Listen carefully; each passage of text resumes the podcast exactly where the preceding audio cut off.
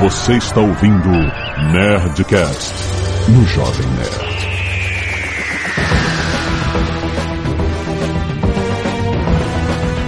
Landa, landa, landa, nerds! Aqui é Alexandre Antônio de Jovem Nerd e eu joguei o manual de instruções do Nerdcast numa supernova. Aqui é o Android, meu relógio está atrasado. É Nick Harris, o Nice Guy. Em 900 anos do espaço e tempo, eu nunca vi ninguém que não fosse importante. Aqui é o Mal e finalmente vamos ter um Nerdcast de Doctor Who. Antes tardes do que nunca. Ah, não, não! Caraca, sai, pode sair. Pode sair, pode desconectar. Eu sou a Marina Val e eu sou a garota que esperou até ter um tema de Doctor Who pra participar de um Nerdcast. Muito bom. E eu sou o Bruno Guter e eu prometo que não vou piscar durante esse Nerdcast. Ah, boa! É, mas a gente só tá ouvindo, cara. A gente tá ferrado. Muito bem, nerds! Estamos aqui reunidos com essa galera para finalmente falar de Doctor Who! Olha aí! O Azagal está perdido no espaço-tempo. Mas como ele nunca viu nada mesmo, tudo bem. Ele falou, grava lá, tudo bem.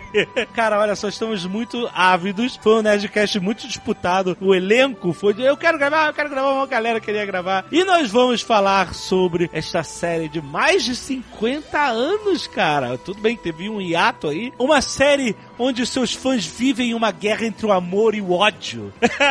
eu consultei os Ruvians sobre isso. Existe realmente esse amor e ódio por Doctor Who. Vamos falar sobre o conceito desse personagem fantástico da cultura inglesa que conquistou todos nós aqui e muitos outros fãs pelo mundo, certo? E-mail! Canelada.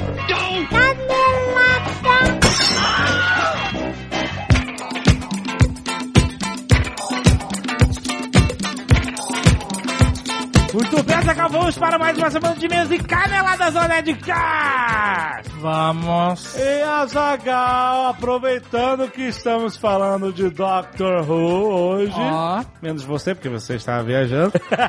só vi vantagem.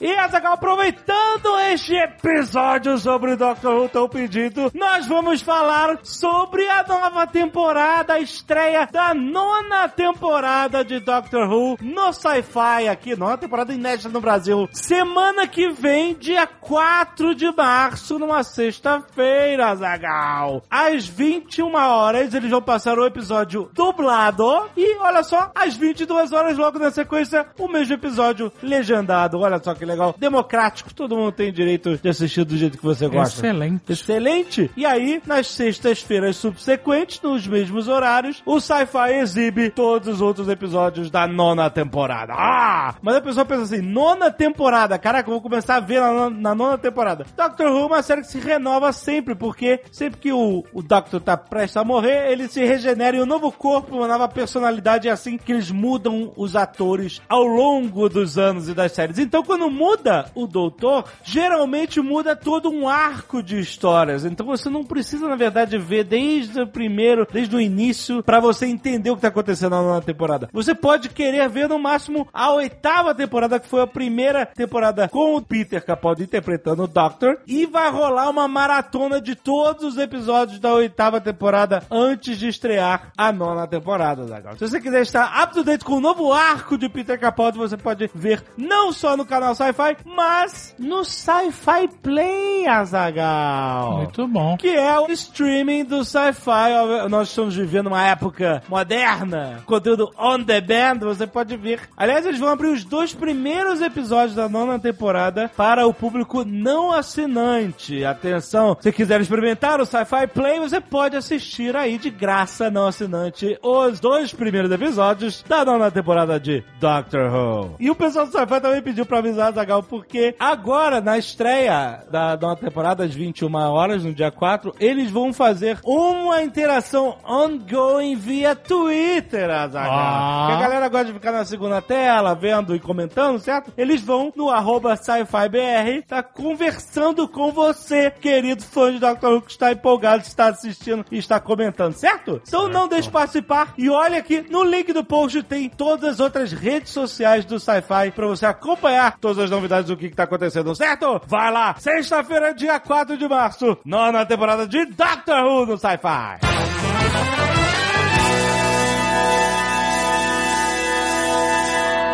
E é hoje é dia de Nerdcast empreendedor. Ah, muito bom. Mas o episódio de Casagal estava viajando. então vocês não terão o prazer que, de escutá-lo. Que, que, que eu Gente, eu estava empreendendo. Tava, é verdade. É verdade. Eu estava na. Eu estava é verdade. Field Agent. Field Agent. I'm on the ground. Mas muito bem, a gente. E olha só, é a segunda temporada do Nerdcast Empreendedor. A gente está falando com convidados especiais. E hoje nós vamos falar com Gustavo Caetano, fundador da Sambatec, que é uma empresa que vende anúncios em vídeos que não é o YouTube. Estão crescendo Olha, muito Sambatec. crescendo muito, Recebendo muito. investimentos, Expandindo Estados. Unidos. é. Exato. E Tô ligado, Jovem. Você pensa assim, como que o cara decidiu criar uma empresa do zero e o principal concorrente dele é o YouTube? Exato, né? Como que funciona isso? Funciona esse negócio? É possível? É possível, você vai ouvir, você vai entender como funciona a estratégia de você, mesmo tendo um competidor gigantesco, você abraçar um mercado que não faz parte do foco daquele competidor. Claro. É muito maneira a história do Gustavo, escuta, tá engraçado. Ele falou, ele tem uma história de fracasso relacionado ao Jovem Nerd. Não fala isso. Não fala isso. Fracasso dele. Bom, eu quero ver, não. Tem, tem que ouvir pra saber qual é a parada que tá muito engraçado, certo? Então vai lá, lembrando que Nerdcast Empreendedor é trazido a todos nós pelo meusucesso.com, que é a sua escola de insight em negócios que cara- os caras criam todo mês estudos de caso de empreendedores como Gustavo Caetano e muitos outros com uma qualidade hollywoodiana de documentários. Os caras são animais, são mesmo. muito fodas. E você assinando, você tem acesso a todo o conteúdo, não só o que está sendo estudado no mês, mas todo o conteúdo pregresso que já foi publicado no meusucesso.com desde que os caras começaram. Muito maneiro. Vale muito a pena, muito educativo pra quem tá empreendendo e a gente assina embaixo, certo? Então escute aí, tá aí no seu feed, o Nerdcast Empreendedor de hoje. Muito bom. E se você não quiser ouvir os recados e e-mails do último Nerdcast, você pode pular diretamente para... 23 minutos e 47 desentupidores de pia. Muitos e-mails da Zagal, quero agradecer a todas as pessoas que doaram sangue na sessão um Cacete de Agulha, o Flamínio, Thiago Xavier, Afonso Raminelli, Gabriel Versuti, Fernando Shiraishi, Thiago Bilho, Lucas Hanna, Felipe Delfino, Débora Barbalho, Gerlei Gabriel, Emanuel Lázaro, Pablo Benáquio, Marcos Laudelino, Douglas Mateus, Henrique Schwertfeger, Soraya Arbex e David Pinzon. Caraca, esse foi o David mais diferente que eu já vi na vida. Esse aí, D-E-Y. I know your, I know, I know your pain.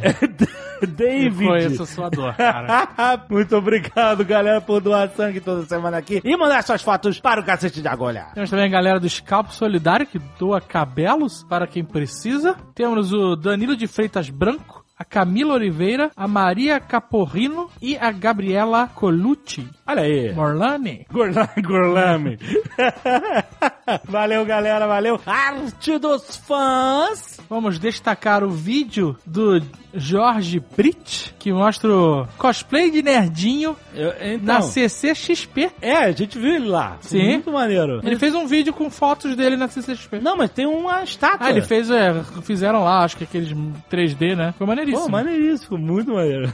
Também vamos destacar a Mamaguzo, pela Stephanie Ibrahim. A Mamaguzo, que é uma personagem do livro do Ozov, Protocolo. Molotov. animal, animal. Também temos, e agora um spoiler, Vai mandar o spoiler? temos uma arte do Oleg, É, numa, com situa- spoiler, uma situação. do Birajara Souza. maneiro, maneiro. Temos também duas artes do Ozob. Uma também pelo Birajara Aham. e outra pelo Renan Santa Terra. Muito bom. Muito maneiras as artes, todas elas. Algumas não, mas. Confira todas no post. Aí dê um page view pro jovem Nerd. Muito bom. Daniel Fernandes. Calma, Ah, tem mais? calma, não, não. O que, que é? Você tá afobado? É, ué, então, depois disso vem os e-mails. Vem os e-mails? Isso aqui eu vou comentar aqui uma intrusão nos e-mails da semana passada. Você não respeita o meu espaço? E traz pra cá uma pessoa ignóbil? Trouxe o inimigo? Trouxe o inimigo pra dentro da minha casa. O cara que diz que não gosta de feedback, então foi isso. que não gosta de engraçada. e-mail, mas tava todo feliz, todo Tá, sorridente. então, foi bom pra isso. É, seu Jurandir. Eu estou te lendo, cara. Não faz e-mail no teu programa, fica todo feliz no e-mail aqui do Nerdcast. ficou felizão. Tá bom. Tô só vendo. Não participei da leitura de e-mails porque o hotel que eu estava não tinha uma boa internet. Aham, pois é. Mas tudo bem, deu tudo certo. Mas eu estava comendo. Tinha a ver com o tema do programa. Ah, olha aí, excelente. Eu fui num restaurante, olha que pertinente, já que a gente, já que o feedback sobre comida, É. eu fui num restaurante chamado Jekyll and Hyde. Jack, ah, eu sei onde é. Aham. Não é Passa- esse. Não é esse? É outro? Não, é no, é no Greenwich Village, Ah, New então York tem City. outro. Sei, sei. New York O, City. o de Times Square fechou. Fechou.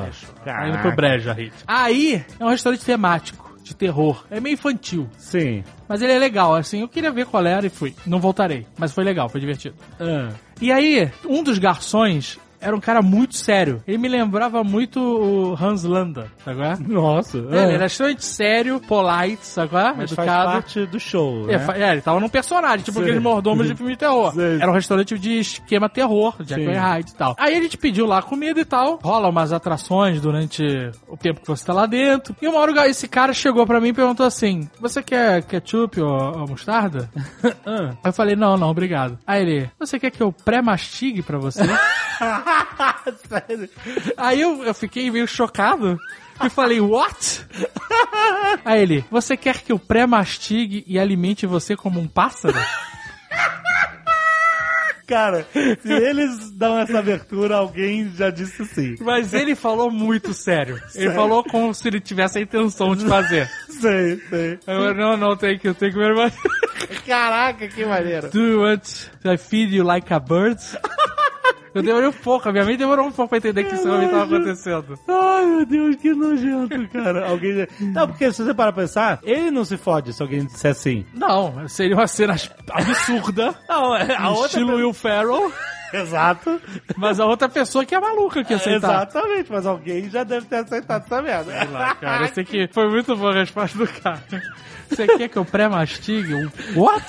Você quer que eu pré-mastigue e te alimente com um pássaro? Cara, que porra asquerosa. Ah, vamos lá. Daniel Fernandes, 34 anos, graduando em Sistema de Informação, Galloway Township, New Jersey, Azagal. Olha aí, perto de onde você tava. Saudações, Jovem de Azagal. Azagal compartilhou sua frustração com a pizzaria em Nova York. E eu estou aqui para compactuar com o sofrimento dele, acrescentando ainda que, na minha opinião, qualquer pizza americana é uma porcaria. Mas peraí, em Nova York você tem toda uma tradição dos italianos. Não, eu não falei da pizza de Nova York. Eu falei que eu comi uma pizza New York Style que me deu azia em Sevilha. Ah, tá. e que eu comi uma pizza ruim no primeiro restaurante, na primeira pizzaria de Nova York. Sim, sim, mas, pô, tem todo um... Mas tem pizzarias boas em Nova Tem York. toda uma, uma, uma tradição dos slices, da pizza slice lá em Nova York. O Papa foi comer um slice de pizza. Mas é que ele tá falando aqui de grandes redes, né? E é diferente das pizzarias locais. Bom, por outro lado, aqui nos Estados Unidos existe uma variedade de opções, porque esse país reúne várias nações num lugar só. E os doces são espetaculares. Não é à toa que eu engordei 10 quilos em 6 meses, cara. Não são os doces, cara. É a gordura absurda que tem na comida. É a quantidade chocante de gordura. Em Nova York mesmo, descobri, pela recomendação de um amigo, uma lanchonete na 7 Avenida com a 55, chamada Premier Deli Café. Um lugar de aparência muito simples, mas que serve as melhores tortas que eu pude provar aqui e o café expresso de verdade, não esse chá aguado servido no Starbucks. Os Estados Unidos são conhecidos pela maestria no junk food, mas existem suas exceções, é claro. O prato da cozinha tipicamente americana são os chicken wings. Não que isso deixe de ser meio junk food, mas em Beach Haven, no sul de Jersey, tem um restaurante chamado The Chicken or the Egg, onde o diferencial são as signature sauces, né, os molhos de assinatura do restaurante que acompanham os chicken wings. Você pode escolher o sabor e a pungência da pimenta consultando o Wingometer. Olha Ele aí. mandou uma imagem em anexo da escala mais branda até a mais forte. Para provar o tempero mais forte, chamado ludicrous ou estúpido em uma tradução livre, o cliente precisa assinar um termo isentando o restaurante de qualquer responsabilidade caso venha passar mal por força da pimenta. Caralho. E não, eu não experimentei o Ludicrous, escolhi o Killer Beasting. Mas é isso, se quiser experimentar a super pimenta em New Jersey, vai no The Chicken or the Egg. Excelente. Mas qual é a pizza boa York? Eu comi uma pizza boa num, num restaurante que o André Pili me indicou, chama Rubirosa Restaurante. Ó, no sorro. no sorro. É, cara boa. Não era assim, nossa, que... Pô, você tá difícil, cara. Era pizza boa, pedi com anchovas, foi boa. Olha aí, com show, muito bom. Assim, porque pizza é pizza, vai. Sim. Quando a pizza é realmente muito boa, aí ela se destaca. Aí tu, nossa, mas sim. era uma pizza boa. Ok. Eu tenho uma pizza legal também lá no. Você, você- turista. Se você for na Apple Store da Quinta Avenida, onde todo mundo vai, a grande luz que atrai todos nós, Aham. em frente ela tem o Hotel The Plaza, Sim, o hotel mais famosão de Nova York, que caríssimo. fica em frente ao Central Park. Isso, é do, do Esqueceram de Mim 2, isso. Embaixo desse hotel, no subsolo, tem um shopping de alimentação. Não é uma área de alimentação porque é um lugar chique. Mas, não, é um lugar caro, Mas só não é chique. proibitivo, cara. é Não, exato. não, é tranquilo.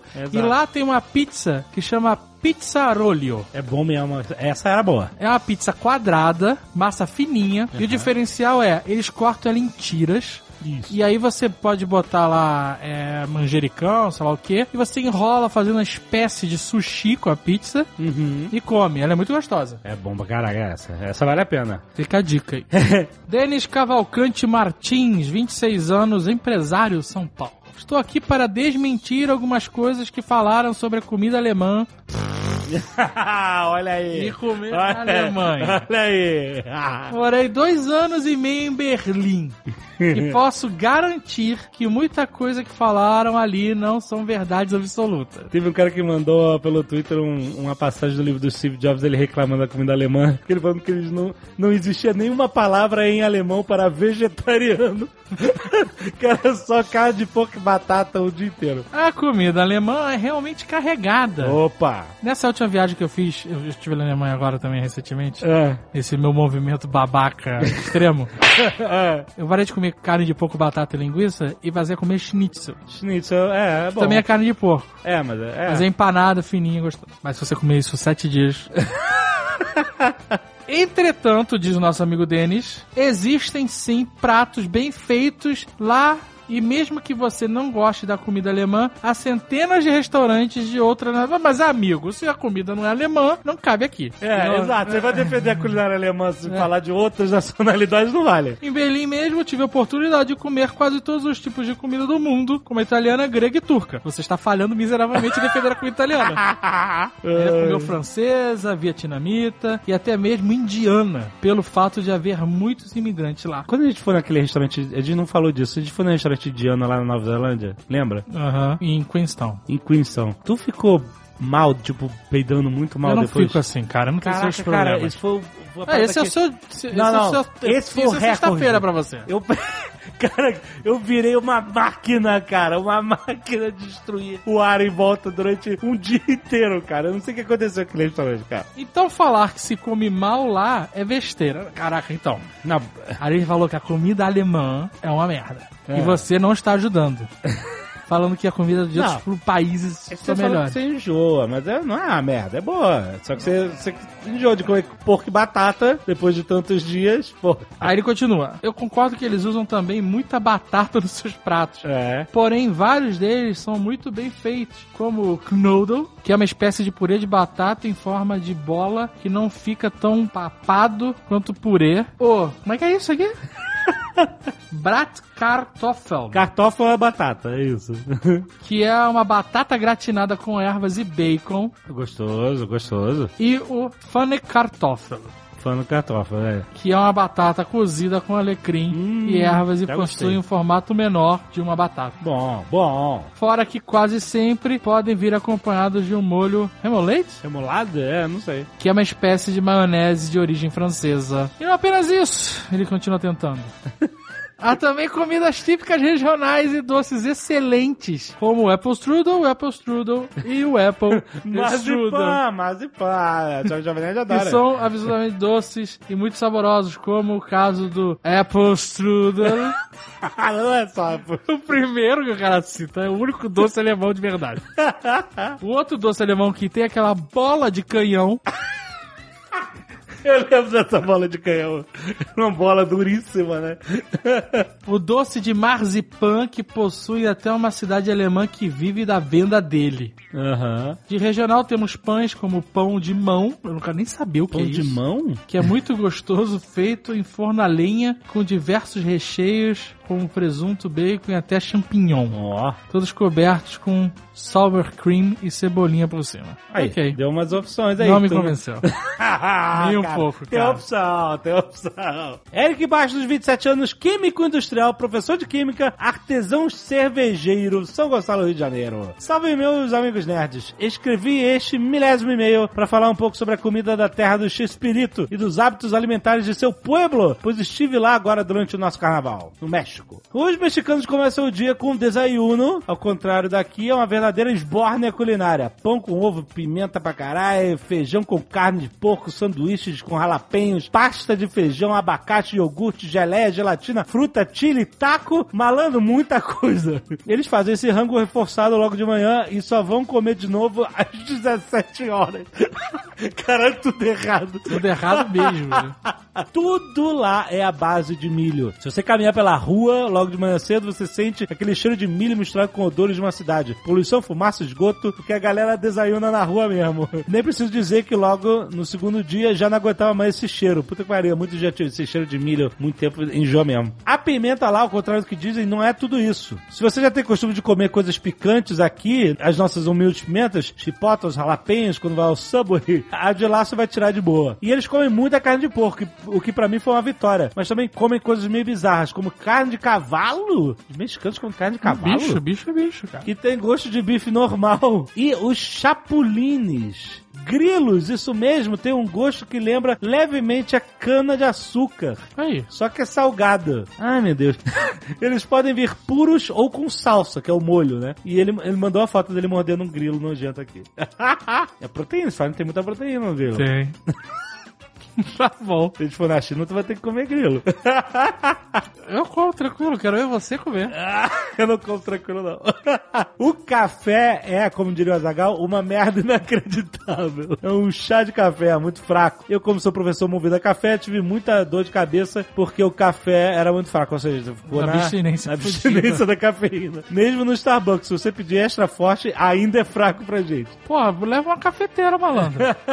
Qualquer sanduichinho lá tem pelo menos uma fatia de jalapeño ou guacamole, o que eu achei muito bom. O povo mexicano não tem noção do que a gente come aqui. Comida Tex-Mex não existe por lá. Tex-Mex é demais. Que é o que é? A versão americana da É, comida, né? Comida mexicana dos Estados Unidos. Que é o que a gente tem aqui também. É, né? sim. Basicamente. Última coisa, sabem como se chamam as famosas paletas mexicanas do México? São os picolés, né? É, Não. o picolé, é isso. Só palhetas? Não existe isso lá!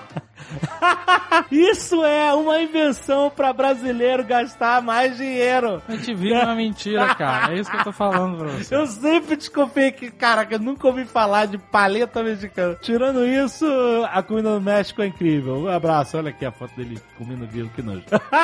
Excelente. No último programa tiveram várias pessoas que depois no Twitter vieram perguntar pra mim qual era o nome do, do restaurante italiano aqui de Curitiba. Que eu falei ah, que era verdade. muito bom. Qual era o nome mesmo? Não vou dizer. Por quê? Não, porque ele é muito pequenininho, muito bom. Eu Você não, não, quero. você não quer encher o Não restaurante? quero. Não, quero Quer estragar o popularizar o restaurante. cara? Não quero, Porra, cara. sacanagem. Não, não, não. Eu quero, já tem poucos restaurantes bons em Curitiba de Dá uma verdade. dica, fala onde é que Não, é não vou dar perto. dica nenhuma.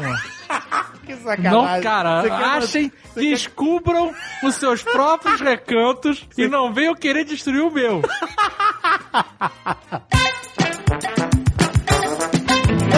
deixar de falar dos novos lançamentos de camisetas na Nerd Store. É isso aí, né? Você está insano no lançamento de camisetas. insano. Lançamos 25 camisetas É. em dois meses Exato. pra tirar o atraso. Uh, pois é. E foram uma porrada de camisetas de Star Wars Maneiríssimas. que eu usei nos Estados Unidos, onde eu estava. E a galera? Ah, Free Talkers Forever. Sério? Cara, o americano tem essa parada com t-shirt, com camiseta. O americano tem. Ele adora. E aí, camiseta maneira, ele ele viu a camiseta maneira e eu estive nos Estados Unidos Aham. e não vi nenhuma camiseta de Star Wars mais maneira do que as Do da que Nerd. Store. Falando. Olha aqui, eu, eu não tenho essa frescura. Se eu ver uma camiseta maneira, eu compro e uso, uso até no Nerd Office. Sim. Mas eu não vi, cara. As nossas camisetas estão foda. Até as camisetas daquele traidor assassino estão foda. Traidora torcida. É muito maneiro. Mas, além das, de Star Wars, nós temos aqui novas camisetas. Temos várias novidades, Jovem Nerd. Exatamente. Além das camisetas do Rock Balboa e do Tears in the Rain, Aham. nós também temos Silly Walk, Ó. The Ministry of Silly Walk. Exato. Thank you, Lovely. Eu adoro. Essa Thank é, you, lovely. É melhor, melhor quadro do E o secretário andando. secretário chama. Ele pergunta pro cara se ele quer café. É isso. E ele fala assim, ele chama a secretária e ela entra silly walking, E aí. a- derrubando o café todo. Ele olha pro café. O John Cleese olha. Cara, é muito, é muito sutil. Muito sutil. Ele olha pra bandeja toda cagada de café e fala, thank you, lovely. E ela vai embora. É genial, é genial, cara. Boa do Monty Python fora. Temos a camisa instruindo como deve ser É, exato. um, um silly walk, porque não passo repetitivo. Não, não, tem todo Você um, tem todo um processo. processo. Além disso, temos a camiseta do Cavaleiro Negro. None shall pass. É, Just a Flash Wound. Outro bom. clássico. Monty Outro Python. clássico do Monty Python. Foda, foda demais. E temos a camiseta da cozinha de Jack. Oh! O manto da humildade. manto da É humildade. tão humilde que ele é feito em uma cor só. Exato. Sabe o que que a gente podia fazer? Não é extravagante nas cores. Não, não. É Camiseta camisa branca. humilde. Não, e, a- e ela é maneira que assim, camiseta branca é espetacular pra você manchar com comida. Eu tenho essa experiência.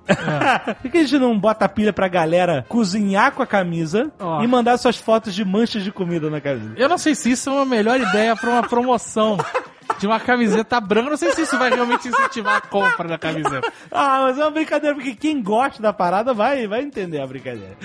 Se você entender essa brincadeira maluca do Jovem Nerd, se você quiser mandar foto só com a camiseta branca limpa, Também pode. fique à vontade, nós estamos aí. Mas você é fã da cozinha de Jack, se você gosta de bacon, Oh. você gosta de facas e temperos, Aham. numa arte meio tatu vintage do Gabriel Roncone, Muito bom. essa camiseta é pra você. Olha aí.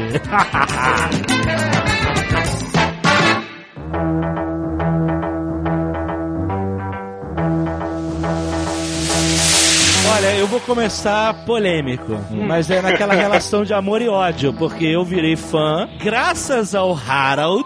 Eu? É, o Harold, olha só, o Harold falou assim: veja Doctor Who que é bom. Ele me trouxe um DVD com a compilação dos melhores episódios. Olha como esse cara, esse, eu dei valor a Ah, isso. mas aí é Eu- fácil. não, não, mas eu não vi. Eu falei, É. não, Harold, eu vou ver na ordem, porque eu gosto de ver as paradas na ordem, não vou ver só os melhores. Bom. mas a preocupação do Harold em me evangelizar me tocou. e aí eu vi um episódio, vi outro, vi outro, falei, é. O Harold falou que é bom, então eu vou continuar vendo. Não é que começa a ficar bom, né? aí eu vi mais outro episódio, aí eu falei, o Harold falou que é bom. Olha, que moral, hein, Harold? E o Harold, o Harold tem moral. O que, que o Harold fala que é bom, eu acredito. E não é mútuo esse sentimento, tá? Eu nunca falei nada. Ah, não, não. Eu falo, Harold, você foi ver Star Wars? Eu não fui ver esta porcaria. Mas sim, eu captei o que o Harold quis dizer. O Doctor Who é um personagem fascinante que luta contra os seus maiores inimigos, a legião de roteiristas ruins. Mas ele de vez em quando ele vence essa batalha. De vez em quando ele vence, ele vence e mostra todo o seu potencial. Principalmente quando o Neil Gaiman vê, a gente vai falar sobre isso. Neil Gaiman mostra o potencial do Doctor Who com uma facilidade incrível, cara. Mas sim, temos outros roteiristas de, que também vivem amor. Todo mundo amava um, depois agora odeiam e tal. Existe toda uma construção desse personagem. E eu quero saber do conceito.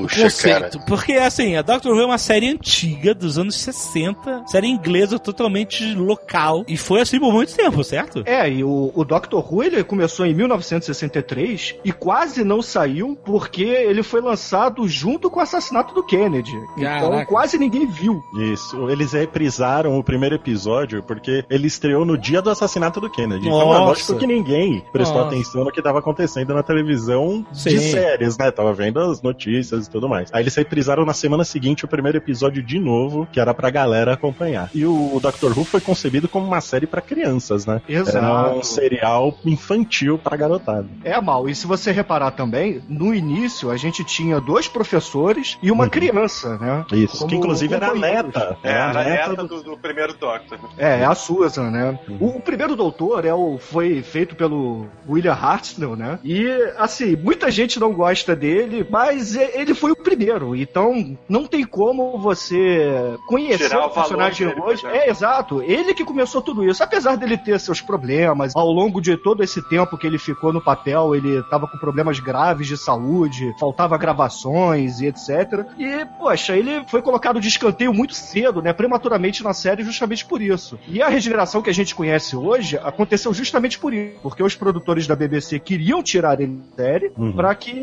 a série continuasse, né? Com outro ator e, e tudo mais. É, é legal porque foi uma roubadinha no roteiro que eles descobriram pra você poder justificar né, essa troca de ator assim. Poxa, mas esse foi o assalto do século, então. Não, mas é, mas eu tô falando. É uma ideia espetacular narrativamente falando. Sim. Puxa, o Hartnell tá mal, né? O que, que a gente vai fazer? Vamos contratar um ator parecido? Rapaz, isso não vai dar certo, não vai dar certo. Não, então já sei. O cara não é alienígena? Pô, então vamos fazer com que ele sofra uma regeneração a nível celular e aí ele aparece com uma nova forma, uma nova forma e uma nova personalidade. Exato. Uhum. Cara, que conceito fantástico, cara. Um problema lá da produção se transformando numa solução criativa. Sim. Pouquíssimas vezes a gente vê isso. Crise nas Infinitas Terras, que foi uma reformulação do universo DC, foi também um golpe de gênio, um problema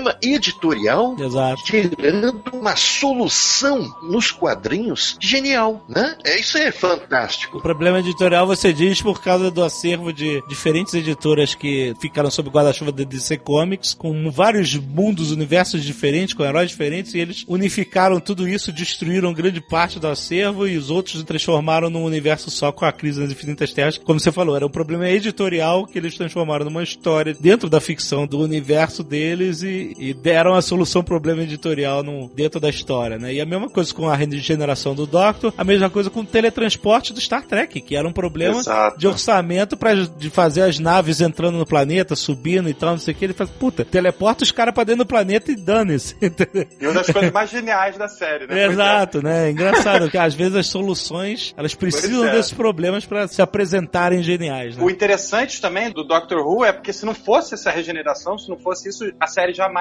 teria chegado até aqui, né? Até os nossos tempos, porque o cara teria morrido, William Hartnell, e ia babau, ia acabar É, ia certeza. botar um cara parecido, como, como botaram depois. Essa mesma regeneração eles fazem no James Bond, ele, às vezes ele sofre a regeneração. e aí muda tudo. Mas- Principalmente quando o Sean Connery ele se regenera num japonês, né?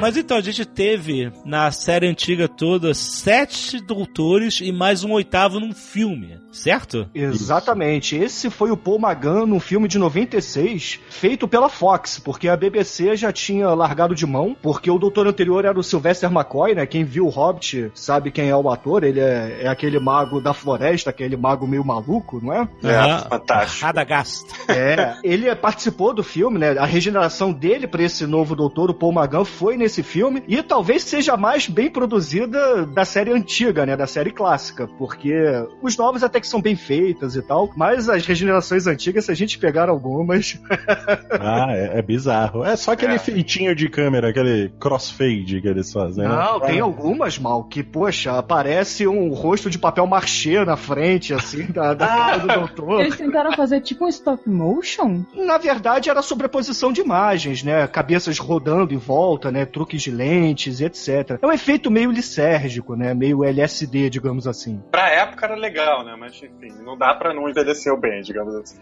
Não, Não, passou na regra dos 45 anos. Dos 53 anos.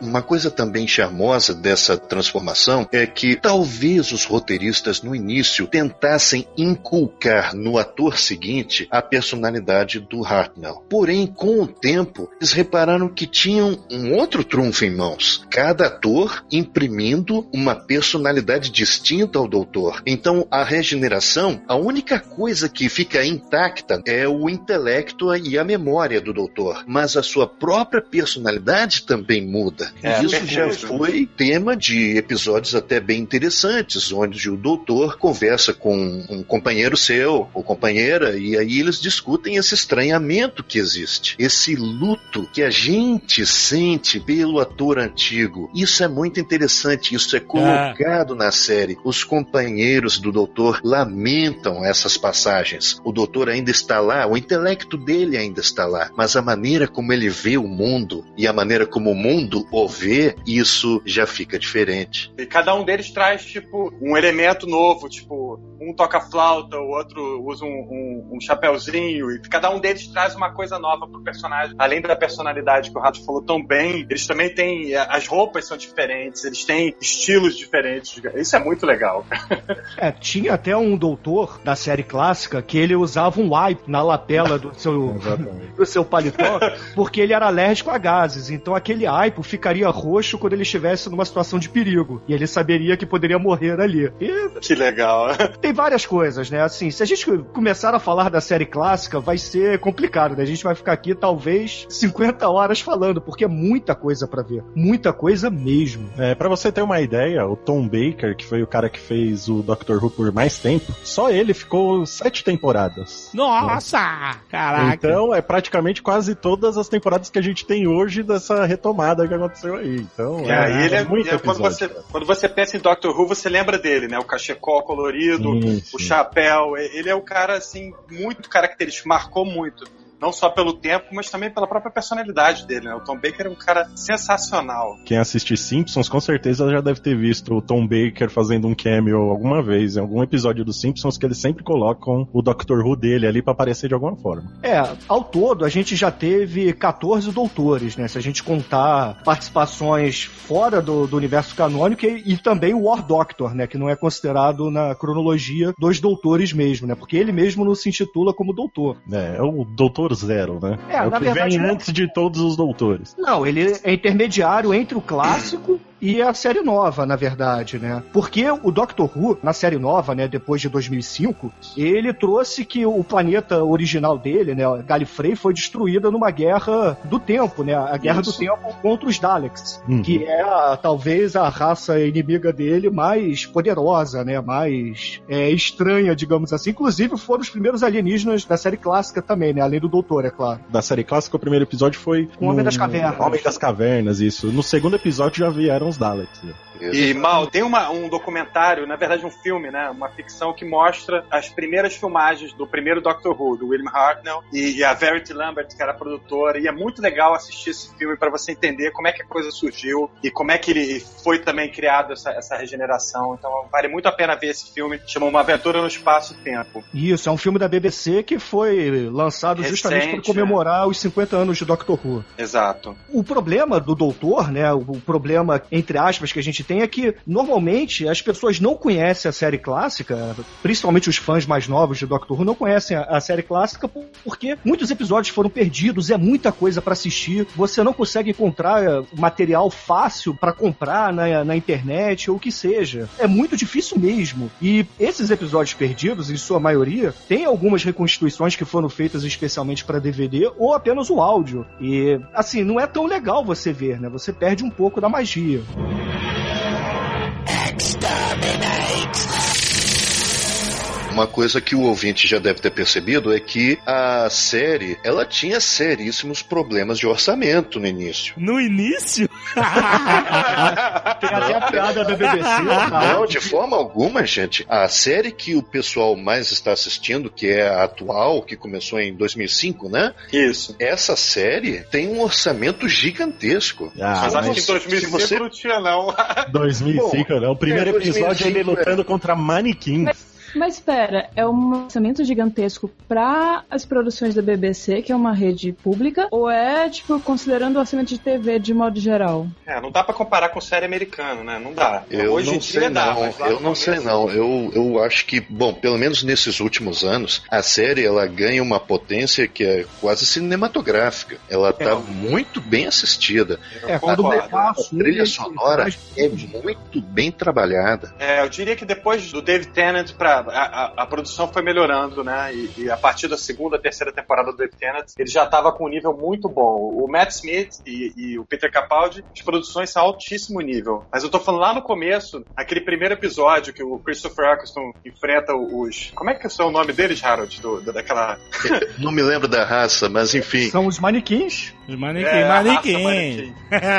a raça manequim. Não, mas cara, eu adoro esses episódios esquisitos. Eu não tenho problema nenhum. Não, não, Eu também achei não. interessante a, a forma de vida que, sei lá, se era feita de silicone ou sei lá o que, aquilo dali criava um ambiente esquisitíssimo, sabe? E fora que existe muito em Doctor Who, não sei se na série clássica, mas na atual sim, de pegar vilões que são arrancados do subconsciente, aquele medo que está lá, e aí eles desencavam aquilo e colocam como grandes vilões. Então, por exemplo, manequins são uma coisa que, dependendo do manequim, pode ser sim muito assustador. Bonecas, nossa, como gostam de usar bonecas. Sim, e sim, sim. eu concordo que são assustadores. Criaturas que só se lembra se você olhar para elas, e outras criaturas que você morre se não olhar para elas.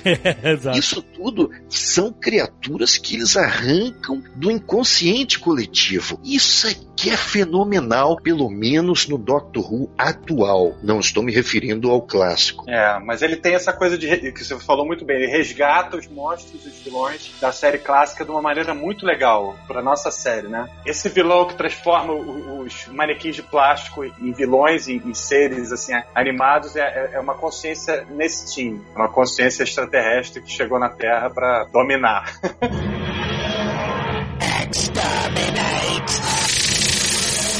Nós temos que falar desse personagem fascinante que é o Doctor. Eu não consigo chamar de doutor.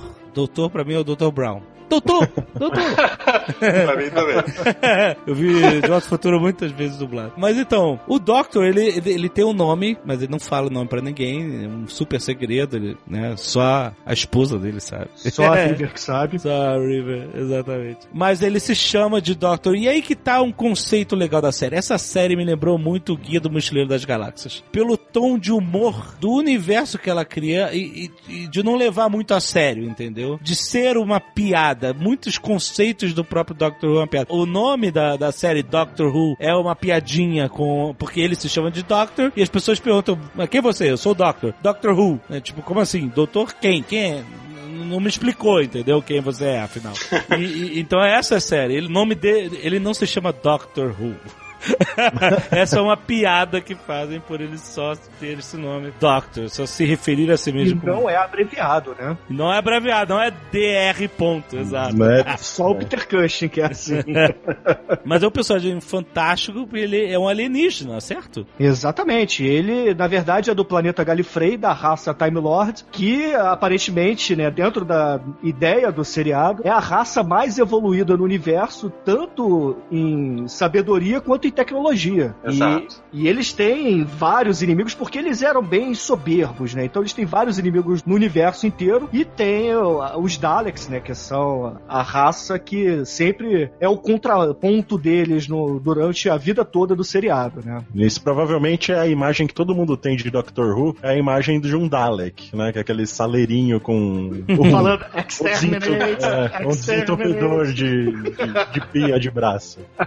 Exatamente. Quando eu tinha 18 anos, eu fazia música em ponto mod. Eu tinha um grupinho com meus amigos chamado The Moderators. E aí eu lembro que eu fiz, eu fiz fazia música dance, pegava o Stream Tracker, que era um programinha que você tinha uma timeline de batidas e colocava waves e MP3 de batida e tal, eu fazia uma musiquinha dance na época. E aí eu fiz uma música chamada Exterminate, que tinha o Dalek falando Exterminate, e eu não sabia o que que era. Era um som que eu achei numa BBS, não tinha nem internet. Eu achei numa BBS o som exterminate. E eu, caraca, esse som é muito maneiro, muito robótico, muito evil e tal. E aí ele é tipo, ele fica se repetindo pela música. Eu não tenho mais essa música, infelizmente. Eu queria mostrar para as pessoas. Esse sucesso pop aí. Mas é, é, eu, eu fiz aí com o famoso, a famosa frase dos Daleks. Daleks são demais, cara. Mas é, vamos falar do Doctor, assim. Então, alienígenas, um Time Lord, dois corações, todos eles têm. Isso. E eles têm esse domínio do tempo, né? E do espaço. E do espaço, né? É, mas o Doctor é meio que um rebelde dentro dessa ordem, né? Exatamente, né? Totalmente. Os, os Time Lords, que são a raça dele, sempre enxergam o doutor como um, um cara mal visto, uma pessoa não grata em Galifrey.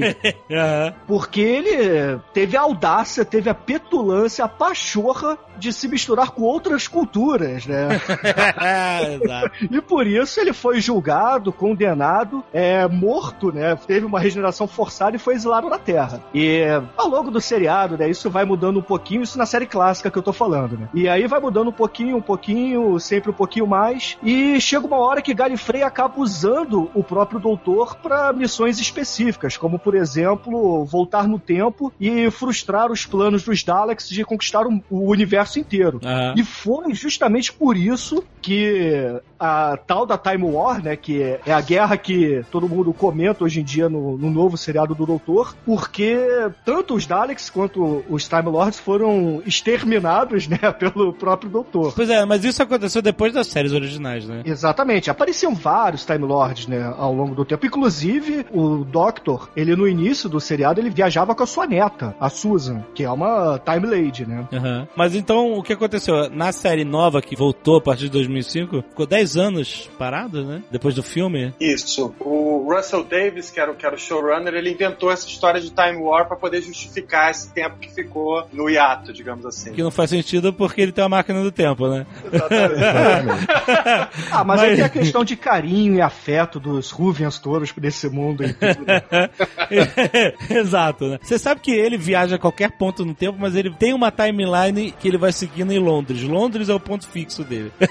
ele vai avançando pelas décadas de 1960 até a década de 2010, assim, aos pouquinhos, né? Então, na nova série, que é a partir do nono Doctor, que a gente fala, né? Ele é o último Time Lord.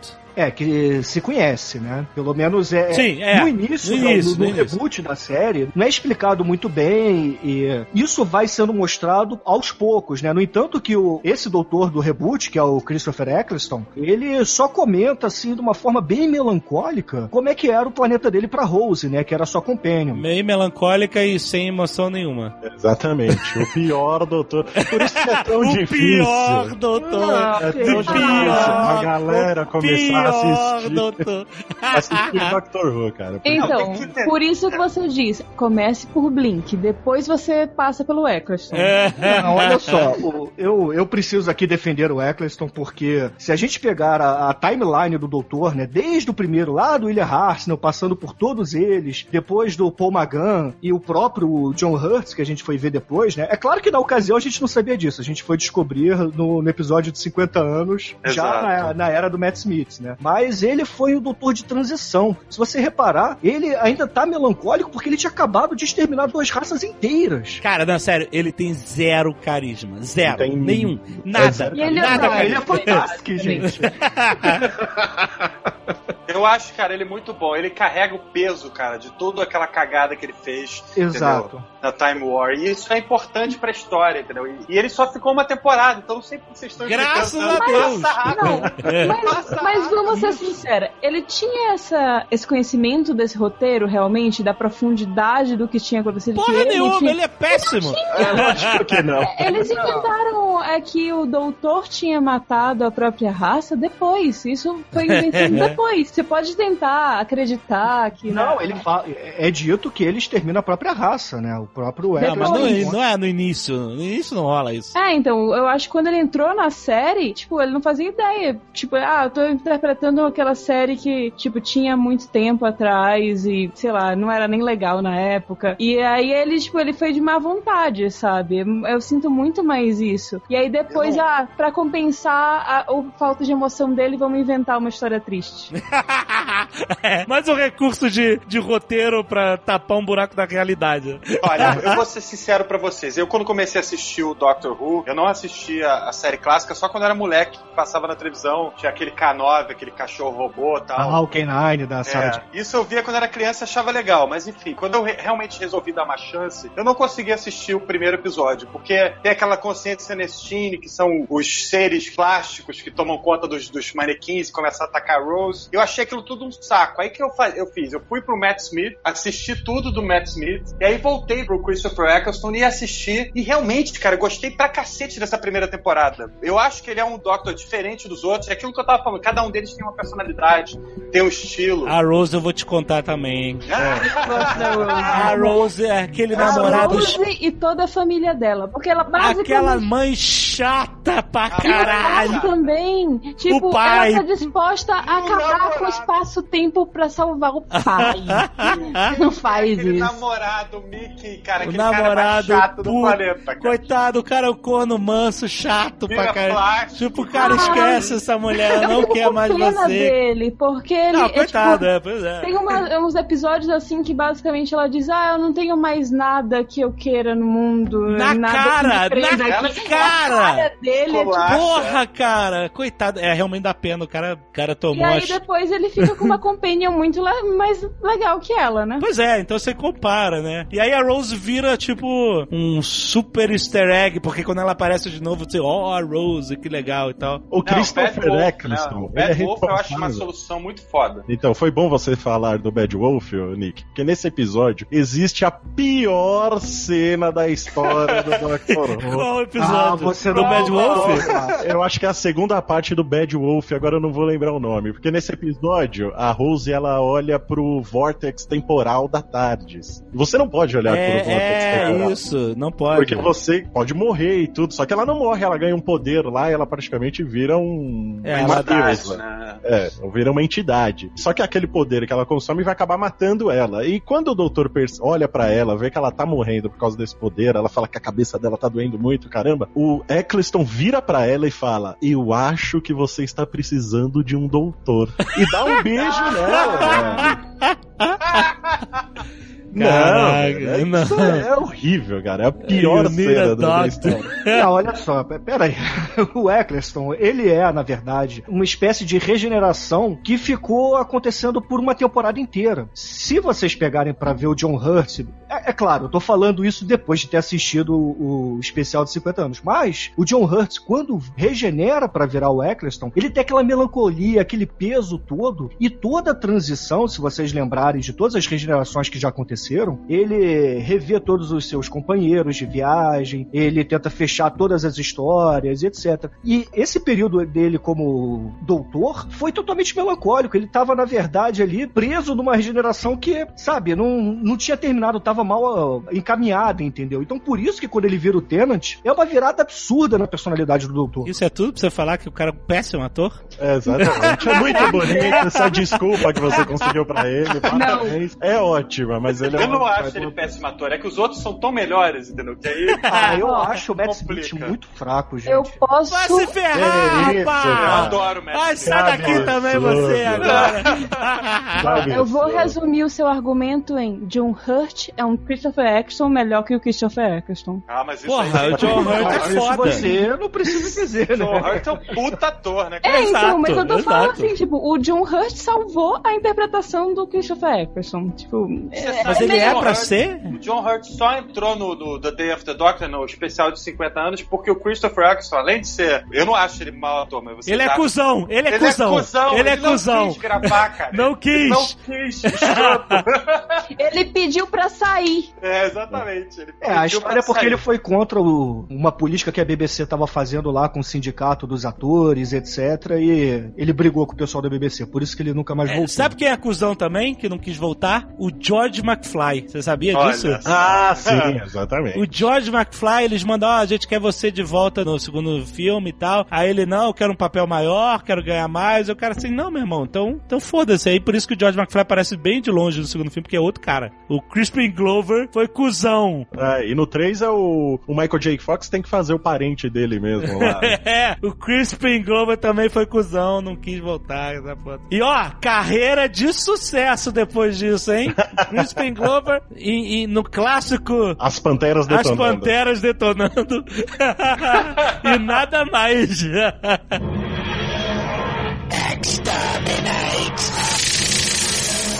Gente, a gente tá esquecendo de falar uma coisa muito importante da queridíssima Tardes. A gente É. ainda não falou. Aí, garoto. A TARDIS é a máquina do tempo barra nave espacial dos Time Lords que ele rouba, certo? Exato. E a TARDIS é mais um elemento que mostra como o Doctor Who é uma piada. É uma piada dentro de si. É- é- ela é uma nave espacial que, como ela viaja através do tempo, ela tem um dispositivo de camuflagem para não ser percebida, né? Ela vira uma pedra, ela vira uma construção, ela vira qualquer coisa. Um né, pra- restaurante. um restaurante, é, para que quando ela, ela não seja percebida como um objeto que não faz parte do tempo para onde ela viaja, né? Exato. Só que a Tardes da série, ela é bugada, ela tá quebrada, ela tá travada no modo de imagem de uma police box, que é como se fosse uma cabine telefônica de polícia inglesa dos anos 60, que não só tinha um telefone dentro, mas o cara podia deixar um cara detido ali momentaneamente até ele ser recolhido e tal. Enfim, esse é o conceito de police box. Mas é a cabine telefônica. É aquela guarita da PM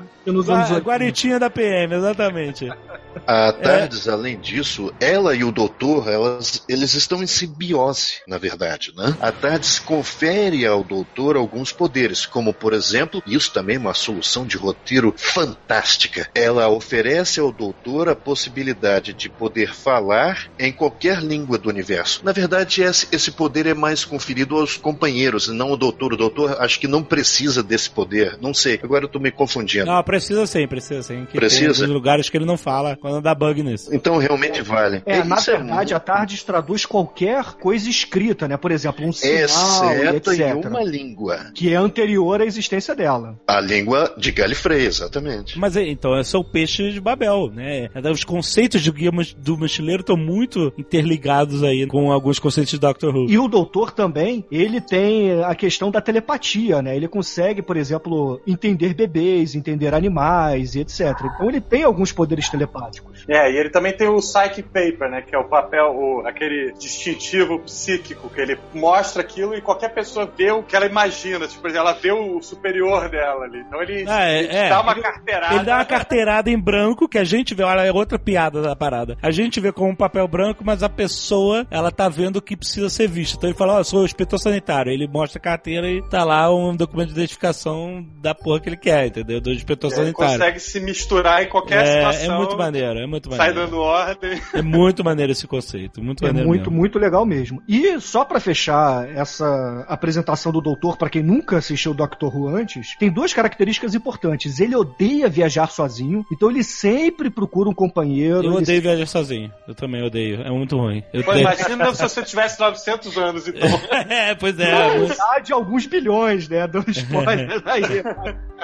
e a outra questão é que ele teogeriza por armas. Então, a única arma que ele carrega com ele é uma chave de fenda sônica. É, não é arma, né? É uma ferramenta. Não é uma arma, é uma É uma ferramenta. ferramenta, né? Mas ele meio que superou isso naquele episódio que eu acho que é meio spoiler citar. Não, mas ele, é claro, ele usa armas, tá? Mas quando não tem outra alternativa, ele só vai fazer uso de armas. Por exemplo, quando tem aquele duelo de espadas, quando ele perde uma mão, né? Isso na- no Doutor do Tenant e etc. Mas quando não tem outra alternativa. O instrumento dele é fenomenal, porque ele consegue hackear qualquer tecnologia, qualquer. E tem um episódio que eu acho tão rápido, tão fugaz, mas eu acho fenomenal. Ele precisava, não me lembro qual, ele precisava pura e simplesmente desatar um nó.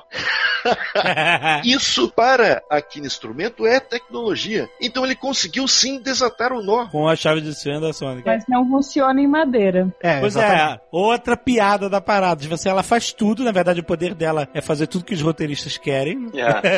mas não funciona em madeira. Olha que nuance, que detalhe interessante e engraçado. Tipo Assim, não, ela tem um defeito, ela tem um- um- uma kriptonita própria, né? Ela não funciona em madeira. É portas de ma- qualquer coisa de madeira, então ele não consegue abrir porque ela não funciona. É, é muito maneiro você dá um poder extremo para um objeto e depois você tem uma fraqueza, que é uma piada, né? E forma bem humorada uma fraqueza para aquela tecnologia.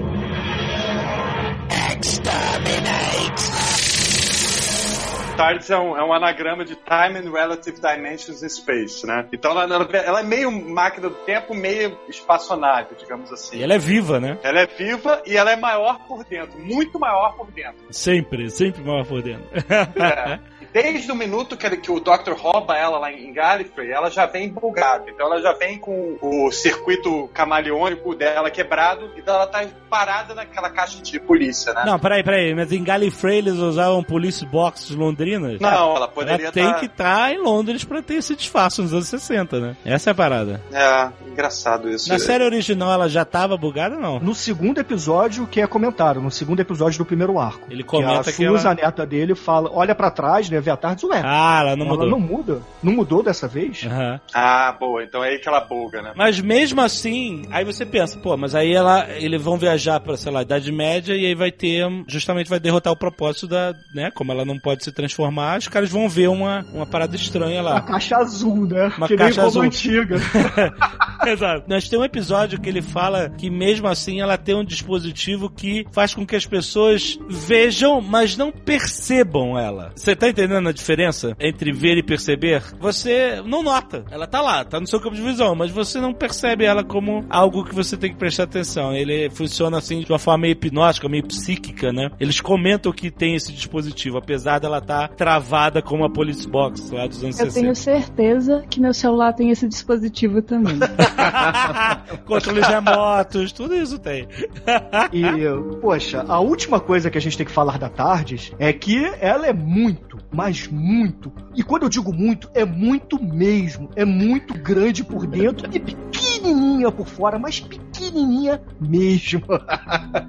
ela é praticamente infinita por dentro. Isso é, já é colocado na série desde o seu início, porém ficava sempre na menção. Dificilmente, acredito eu, na série clássica, ele viajava por dentro da Tardes, ou seja, nós víamos a Tardes. Isso começou a melhorar agora com a série mais recente, e assim a gente finalmente teve a honra de poder visitar outros ambientes dentro da Tardes. né? Isso é muito bacana. Teve até um episódio especial em que eles ainda não tinham desmontado a ponte de comando da Tardes do David Tennant, se não me engano, e ao mesmo tempo já tinham montado a ponte do Matt Smith. Tá. Então usaram isso no roteiro. O Matt Smith conversa dizendo que, ah, olha só, a Tardes ainda mantém o, a ponte de comando antiga. É assim, ela vai armazenando as pontes de comando. Ela não se esquece. Pode até desorganizá-las, desmaterializá-las, mas elas estão na sua memória. Então, além de tudo, é um processador gigantesco, estúpido, né? Hum, é infinito, né, Harold? Agora, Não só. Muito como onipresente e onisciente. Uma coisa que veio de um excelente episódio mais à frente, escrito pelo Neil Gaiman, que é uma coisa fantástica.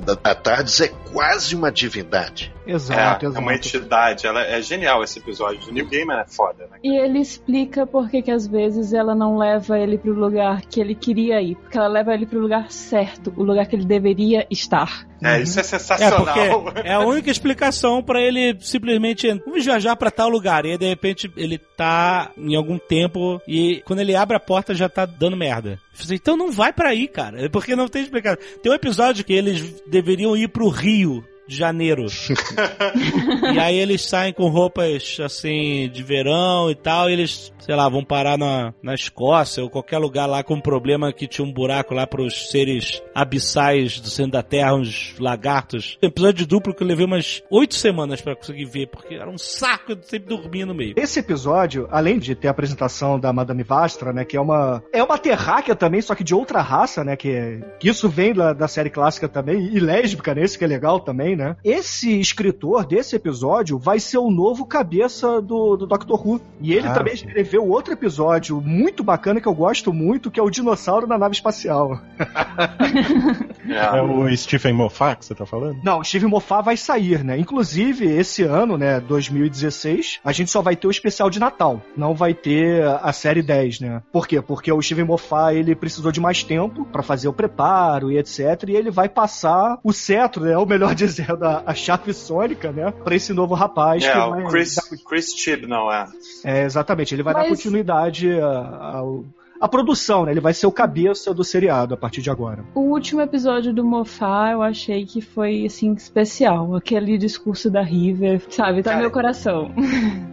Marina, o Mofá, eh, tem pessoas que odeiam o Mofá e tem pessoas que amam. Eu, Tá, mas esse não era o cara que era amado fodamente e depois passou a ser odiado? é, e pra Sim. mim ele continua sendo amado, mas é um cara polêmico, ele sempre inventa coisas doidas, entendeu? É que, assim, ele, ele disse algumas coisas que foram bem bobagem, mas, assim, tem episódios dele que são muito bons, tem episódios que são, assim, péssimos. Então é tipo, você tem que amar e odiar. Como tudo em Doctor Who, né?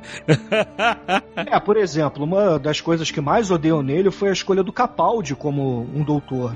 Eu particularmente adoro o Capaldi. Eu acho Também. ele fenomenal. Eu- assim, depois do John Hurt, eu acho que ele é o melhor ator que já fez o doutor, né? Pelo menos na série nova. Pô, o Capaldi, pra quem não sabe, é ganhador de Oscar. Então o o cara é fora de série mesmo. Eu, ele, eu acho ele, como ator, ele pode até ser maravilhoso, magnífico, sensacional, mas como doutor, cara, eu não tô engolindo ele, velho. Sabe, ele não tem aquela pegada que o Matt Smith e o David Tennant tinham de, de repente, ficar completamente maluco e começar a gritar e fazer as Não, loucuras. mas essa é a ideia, ele de é o mudar, outro Doctor, né? Ele é mudar um- a personalidade. Ah, é, mas eu não sei. Eu acho que também os caras estavam numa pegada assim, porque o doutor ele estava ficando cada vez mais jovem, né? O Matt Smith acho que foi o mais jovem que teve até hoje. Foi que o Matt assumiu- Smith, né? Sim, sim. assumiu o foi. doutor. Então eles estavam precisando mudar isso também, trazer aquilo que eles viam na série clássica, dos doutores mais antigos e com mais experiência, tanto no, no próprio doutor quanto no, no ator, e tentar melhorar de alguma forma o, a interpretação deles, trazer outra interpretação. Mas eu não gostei, cara. Acho que foi uma mudança assim muito brusca de uma personalidade pra outra e não foi algo. Então, mas eu acho que isso sempre acontece, a gente sempre sente um pouco isso.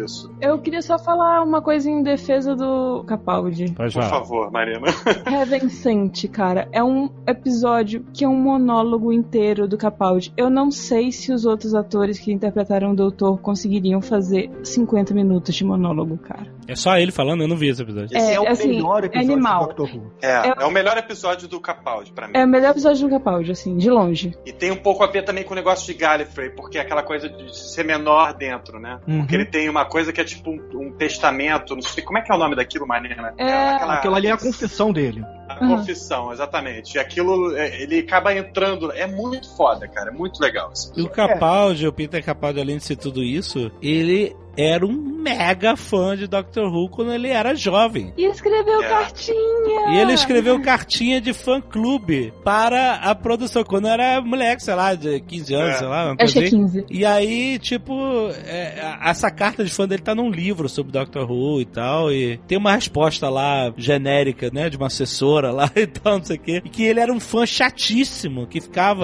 escrevendo pra lá, enchendo o saco dos caras e tal. Eu acho poético que o cara tenha virado o Doctor Who, né, sabe? Tipo, porque ele foi meio tipo assim, sai daqui, moleque, você é muito chato, você... E o cara virou o Doctor Who, cara, ele virou o Doctor Who. É, e antes É, disso ele isso, participa de um episódio também, né? Isso, como- é verdade, ele faz um papel de um romano. Um Exato. cara genérico Mas na... Eles na- conseguiram explicar muito bem isso. É, um episódio de Pompeia, né? Eles explicaram bem por que, que ele usa o rosto do cara. Sim, o que aquilo representa, por que, que ele escolheu aquele rosto. Porque ele lembra que ele, é, tipo, na primeira vez que ele se regenera, ele lembra que ele, ele já viu aquele rosto. Mas demorou muitos episódios pra concluir por que que isso aconteceu. Aham, boa, maneiro, maneiro. É bem sacado.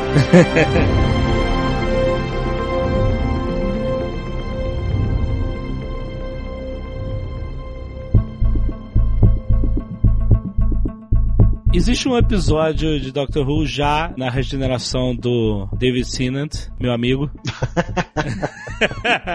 que é o Blink, que é um do episódio do Stephen Moffat, que todo mundo virou um, um super referencial de Doctor Who, né? Que tem pouco doutor no episódio. Exatamente. É. É o episódio que você diz pro seu amiguinho: assista esse aqui. Se você não gostar, eu nem insisto mais pra você assistir os outros.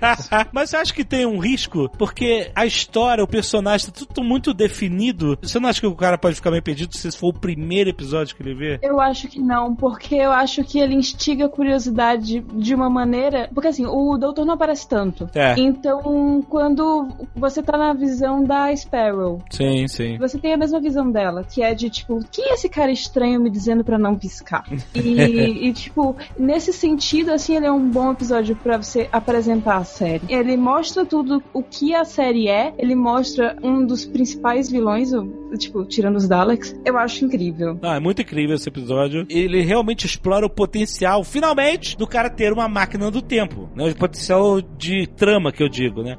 Que é o cara, ele está perdido num tempo e a máquina do tempo dele está em outro tempo. Ou seja, ele não tem como recuperar a máquina dele sem ter que esperar o tempo passar, né? E ele vai morrer até ela. Quer dizer, ele não vai, é, enfim, levando em consideração que ele é é muito velho. Não, mas ele teria que esperar, né? 30 anos, sei lá, pra recuperar a máquina do tempo, né? Ah, ele esperaria fácil. Você não terminou de ver o Capaldi aí. Mas então.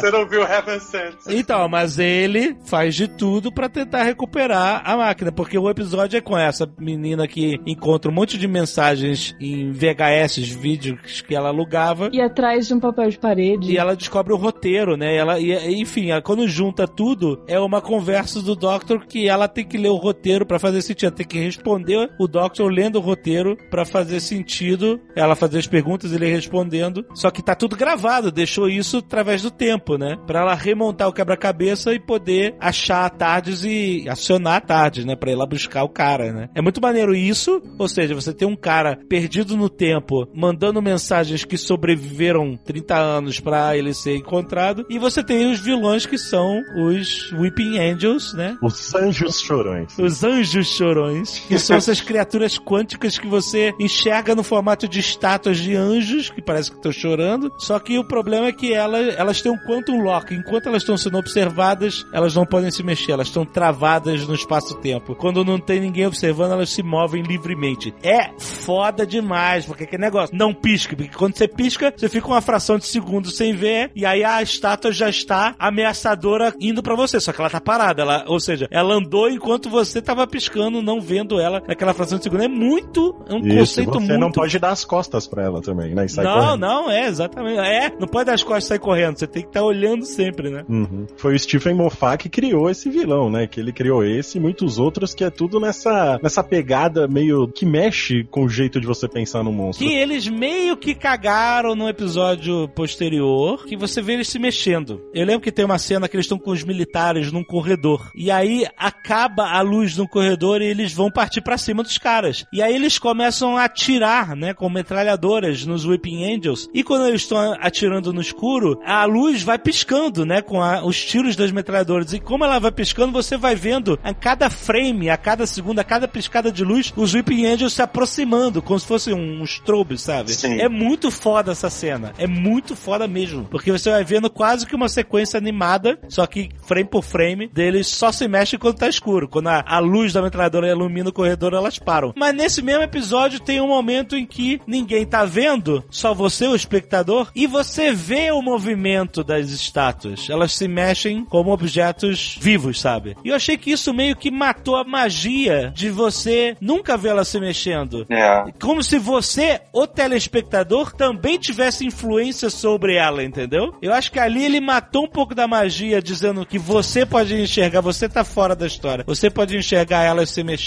É que nem o tubarão, que é mais maneiro quando ele não aparece, entendeu? Exato. Provavelmente Suspense. foi um erro do diretor e não do roteirista, né? Porque eu acho que eu concordo contigo, o Steven Moffat não ia dormir nesse ponto. É. Acredito sim que foi uma escolha muito ruim do diretor naquele momento. Ele cri- queria criar uma tensão e, na verdade, ele quebrou o conceito todo que é realmente fantástico. Quebrou, exato, exato. A ideia é você não vê ela se mexer, nem a gente vê, né? Na verdade, eu acho muito interessante essa mistura que funciona perfeitamente em Doctor Who, que é qual? É esse terror, essa criatura arrancada do subconsciente ou da inconsciência, sei lá do que, e essa maravilhosa discussão de ficção científica, onde você fica criando essas teorias malucas para que aquilo se encaixe dentro da lógica do episódio, né? Não digo nem da lógica do seriado, porque Doctor Who de vez em quando ele próprio se esquece das próprias regras, entende? Mas isso aí não vem ao caso. O doutor Acho- mente, né, Harold? É, pois é, rapaz. Ele, ele já faltou, ele já trapaceou certas coisas que eu considerava fossilizadas, ou seja, não poderia trapacear de maneira alguma. E trapaceia. Isso é a né? Mas- especialidade do Mofá. né?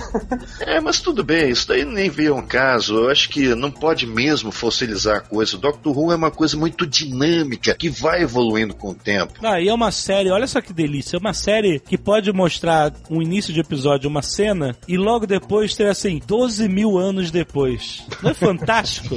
Você ter essa Então, liberdade. de anos Foda. depois. É, eu ia citar justamente os bilhões de anos. 5 bilhões de anos depois. Não é fantástico esse conceito de você poder ir pra frente e pra trás no, no tempo? E por isso que eu falo, Doctor Who é uma carta branca tão fantástica que muitas vezes, se você começar a assistir a série, você vai perceber como ela é subutilizada. Naqueles episódios em que tem um alienígena disfarçado de, sei lá, primeiro-ministro, de qualquer coisa querendo dominar a Terra. Os Zygons. Tem uma nave de uma aranha gigante que quer destruir a Terra. Tem, sei lá, um, um lobisomem no passado que mordeu a rainha Vitória, sei lá, que porra assim, entendeu? É tipo assim, cara, você tá numa série que você pode dizer de uma cena pra outra 5 bilhões de anos depois. Não perde tempo fazendo bruxas de Shakespeare. Entendeu? Eu acho que nos episódios históricos há muito pecado nesse sentido. Eles tentam explicar algum mistério da nossa história com a intervenção de algum alienígena, qualquer coisa assim, entendeu? É um conceito que teoricamente seria interessante, mas mas eu acho que é Nem muito sempre subaproveitado. Nem sempre funciona, às vezes é muito subaproveitado. É uma traminha muito chatinha. Às vezes tinha uma lá que é um cientista que criou uma fórmula que ele virou um escorpião gigante, que é meio assim, caraca, whatever. Eu não aguento, perdi 50 minutos da minha vida vendo isso, entendeu? Mas a compensação, você tem esses episódios, como o Blink, como aquele que até do do Doctor que eu odeio lá, do, do nono, Eccleston. Christopher Eccleston. que eles vão observar o, fim, fim do sistema Terra, solar, né? o fim da Terra, a morte do planeta Terra. E eles estão numa nave com um monte de seres, eles foram lá todos observar, e tem aquele ser que é aquela pele com um cara. É a última humana, cara. A última humana, exatamente. Então, Isso é muito legal, porque tá todo mundo ali, tipo, fazendo uma viagem de turismo, né? Pô, vamos ver ali o final da Vamos Terra. ver. Ele- é, não é fantástico isso? É tão na frente, é tão no futuro, é tão fora da nossa realidade que é um programa turístico você assistir o fim do planeta Terra. É muito é legal. muito legal, é e muito nesse legal mesmo. episódio tem essa coisa da piada que você falou também, né? Porque lá nesse- na nave que eles estão pra assistir o fim da Terra, tem a última humana, só que ela já sofreu tantas cirurgias plásticas pra continuar viva e tudo mais, que ela é só uma pele esticada com um rostinho agora. né? Exato, isso É, é. Ela não é exato. mais nada. E o pessoal fica Eu- falando, nossa, você é a última humana? Mas é, eu sou a última humana. É, como O pessoal fica pura, eu estou... borrifando água, né? É. Senão ela seca. Senão ela seca, exatamente. bo- borrifando água, muito bom, cara. Muito, muito bom. Assim, não é, não é pra levar a sério. Não, de jeito É nenhum. zoado, de propósito, entendeu? Uhum. Eles estão fazendo piadas sarcásticas com a nossa própria realidade.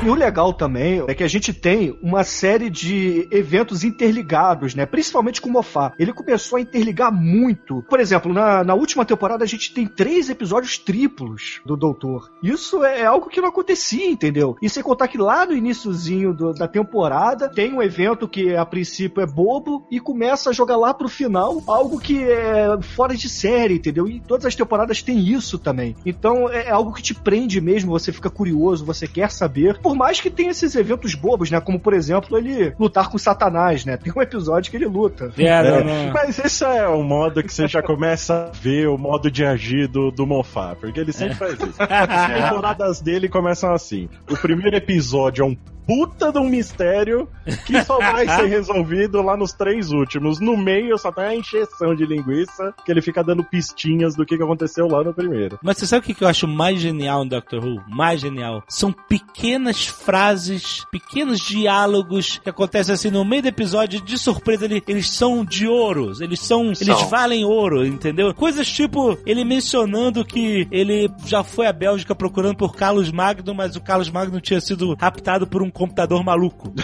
Não é interessante? Você não vê isso acontecendo, mas só a noção de que isso pode acontecer nesse universo é interessante. Ou então, tem um episódio do David Tennant que ele tá em Veneza, que tem as vampiras em Veneza, na época da Renascença, e elas vão partindo pra cima dele como monstros, né? Vão andando pra pegar o herói, e ele fala assim: Me contem o plano inteiro! aí ele, elas não falam Isso é nada, aí, ele fala, bom, é. aí ele fala assim: Ah, um dia isso vai dar certo. Tell me the whole plan, cara. É muito bom, cara. É. Ou coisas como o Matt Smith falar que ele jogou o manual da Tardes numa supernova porque ele discordou do manual da Tardes. Não é, não é, Imagina o manual da não é de Tem ouro. uma outra é muito legal que o. E a River discutindo. Você já foi casado com não sei quem? Você já foi casado com não sei quem? Você já foi casado com a Cleópatra? Você também! Ah, Você também.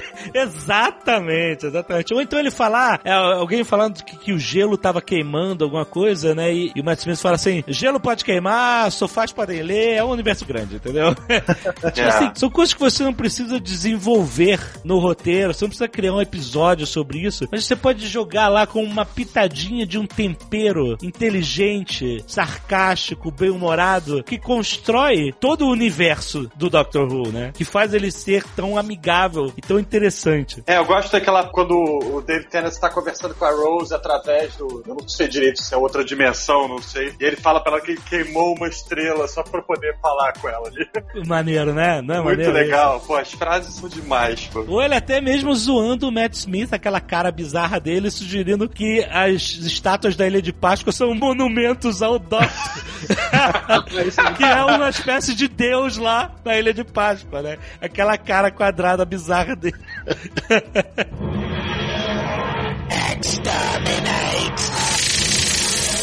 Agora, o Nick citou a Rose, né? A gente tem que falar um pouquinho dos companheiros do Sim. Doutor. Sim. Que é algo fundamental, né? Por quê? Porque todo episódio do Doutor, né? Na verdade, todo Doutor ele é construído em volta dos seus companheiros. Então, é como se a gente estivesse assistindo ali a jornada dos companheiros através dos olhos do Doutor, né? Porque eles que sempre evoluem e acabam saindo da jogada, né? com o tempo. Exato. Eles ajudam a definir quem ele é, na verdade, né? Os companions, eles são o público, né? Ele, ele é o leigo, né? Ele é a pessoa que precisa que alguém explique o que tá acontecendo para que você consiga entender essa jornada desse alienígena de 900 anos ou, ou mais e tal, etc. Né? Todo esse universo louco que você não faz ideia. Os companions são o Will Smith no Men in Black. É o cara de fora, é o cara comum, que é introduzido a um universo que ele não faz ideia, assim como nós, e tem o cara que é o Doctor do Men in Black, que é o Tommy Lee Jones, que vai explicar a ele como é que funciona essa porra toda. Não é a fórmula do Doctor Who, Men in Black? É pra caralho, cara.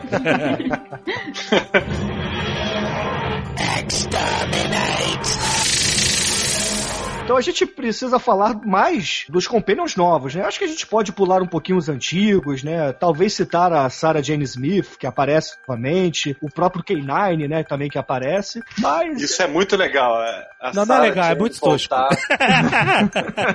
não, o cachorro não. A Sarah Jane voltar, inclusive ela ganhou até uma série spin-off, né? Só dela. Isso é muito legal. é o Outros próprio Captain Jack, né? O, o Captain O Jack. Captain Jack Jack. Harkness é um personagem muito foda, cara. Pois muito, é, muito foda. Usam tão pouco Captain Jack, é E tão o legal. ator é incrível. Ele é incrível, ele é incrível. Ele é pouco utilizado, Alexandre, porque na verdade ele acabou ganhando um spin-off, né? Chamado Torchwood, que é aquele setor do governo britânico. Ah, ele tem um spin-off? Eu não sabia disso. Tem Torchwood, que se você reparar também é um anagrama para Doctor Who. É, o legal do Jack é o seguinte, que ele morre, né? E ele é ressuscitado pela Rose, que virou uma entidade ali, o, Do O Bad. Bad Wolf. É, o Bad Wolf. E, e aí ele, ele se torna uma pessoa imortal. Ele, a partir dali, ele não vai morrer mais. Cuidado Então, com o spoiler, hein? Não, é, pode falar que ele é imortal, não tem problema. mas Eles sabem né? que ele é É, imortal é, também. Pois é. E, mas é um personagem muito, muito legal, realmente. Eu, eu não cheguei a ver Torchwood, não sei se vocês viram, mas personagem realmente fantástico, cara. É bacana. E é o bacana. ator também.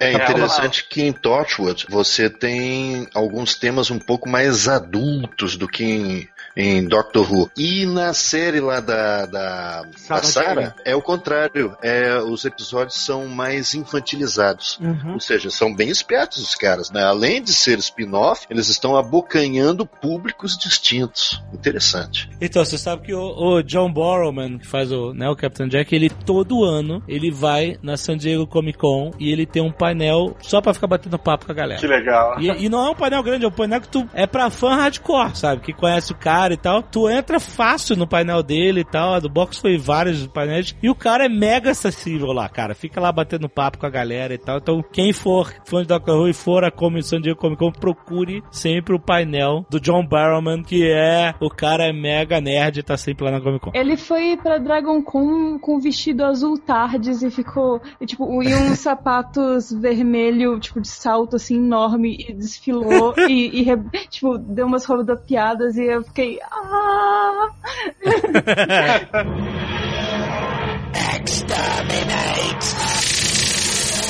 Agora me bacana, diz né? uma coisa. Pra vocês, assim, qual é o companion favorito? Porque cada um tem o seu, né? Da série nova? É. Ah, acho que é a Amy, né? Amy, coraçãozinho, coraçãozinho, É, a coraçãozinho. Amy é, é a melhor. a Amy é campeã, né, cara? Amy, A Amy e o. Rory, né? Os dois juntos. A Amy e o Rory são demais. Nossa, nossa, nossa, como é que O Rory é demais, o Rory é demais. Não é não, não é, não é não, não é não. Por que é não? que esperou, cara, a E o Rory também. dela pra Amy sobre o Rory, como ele é o cara mais bonito que ela já conheceu, mesmo que quando ela conheceu ele, ela não percebeu isso, mas como ele se tornou a personalidade dele, e, tipo, esse discurso é muito foda, sabe? Pô, ele passa mil anos esperando por ela, né? Dois Veja bem, Dois veja mil bem, anos. Dois- Isso na poesia fica muito bonito, mas se você analisar o personagem, ele fica dormente durante muito, muito tempo. É como aquele namorado lá da Rose, também é Mickey. outro adormecido, Mickey. Então, ele mas- só foi, começou a ser aproveitado na série depois. Demorou Ele um ficou pouco né, durante engrenar. muito tempo boiando. Isso é que eu não gosto nos companheiros do doutor. Eh, Geralmente com os companheiros, né? As companheiras são mais ativas, realmente. Harold, lembrei de um companheiro que eu gosto muito, que é o, o avô da dona, Wilfred. O avô da dona é Ah, demais. Isso é demais.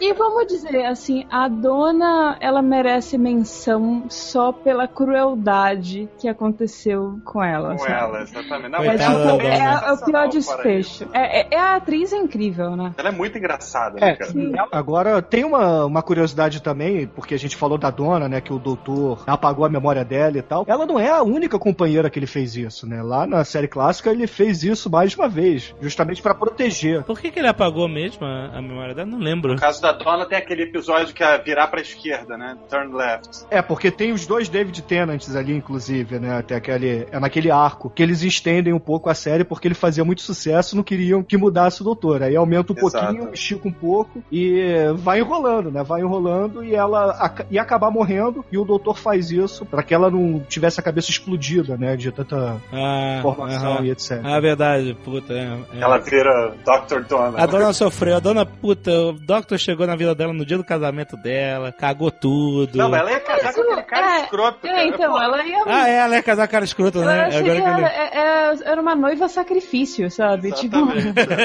Total, Eu né? acho que ela era uma das poucas companions que detestava o doutor. Que ela não gostava. É, exato. Mas eu acho que. Não, Era né? isso que funcionava nela. Exatamente. Essa, essa coisa de tipo, eu te odeio, mas eu tô aqui porque eu quero. Eu te odeio, mas eu te aturo. É. É, é. Não tinha aquela paixãozinha da Rose Tyler, né? Que... É, eu acho que é isso também que eu não gosto também, na né? Rose. Todo o arco dela é só pelo que ela sente pelo doutor e não pelo que ela é. Ela é uma garotinha que não sabe o que é da vida. É, não sabe mesmo. E que aí, por isso ela também fica muito sem sal. E a dona é bem mais decidida. Tipo, Sim. porra, meu irmão, sai daqui, cara. Sabe? É, mas tem a Martha Jones no meio, né? Que eu acho que é a pior de todas. Então, quando eu tava vendo a série, e aí eu tava comentando em que ponto eu tava, as pessoas falam assim, ih, se prepara que vem aí a Martha Jones. Aí eu, Eu- falei, pô, ok. Eu gosto. Aí vi a Martha Jones, Ela é uma a guerreira, Martha cara. Jones é super ok, é- ela é maneiríssima, cara. Por que, que como assim se prepara? Eu achei até que ficou pouco tempo Martha Jones, eu gostava pra caramba dela. Eu também gostei bastante dela. Tipo, ela era mó útil porque ela era médica. Ela, tipo, Ela era virou,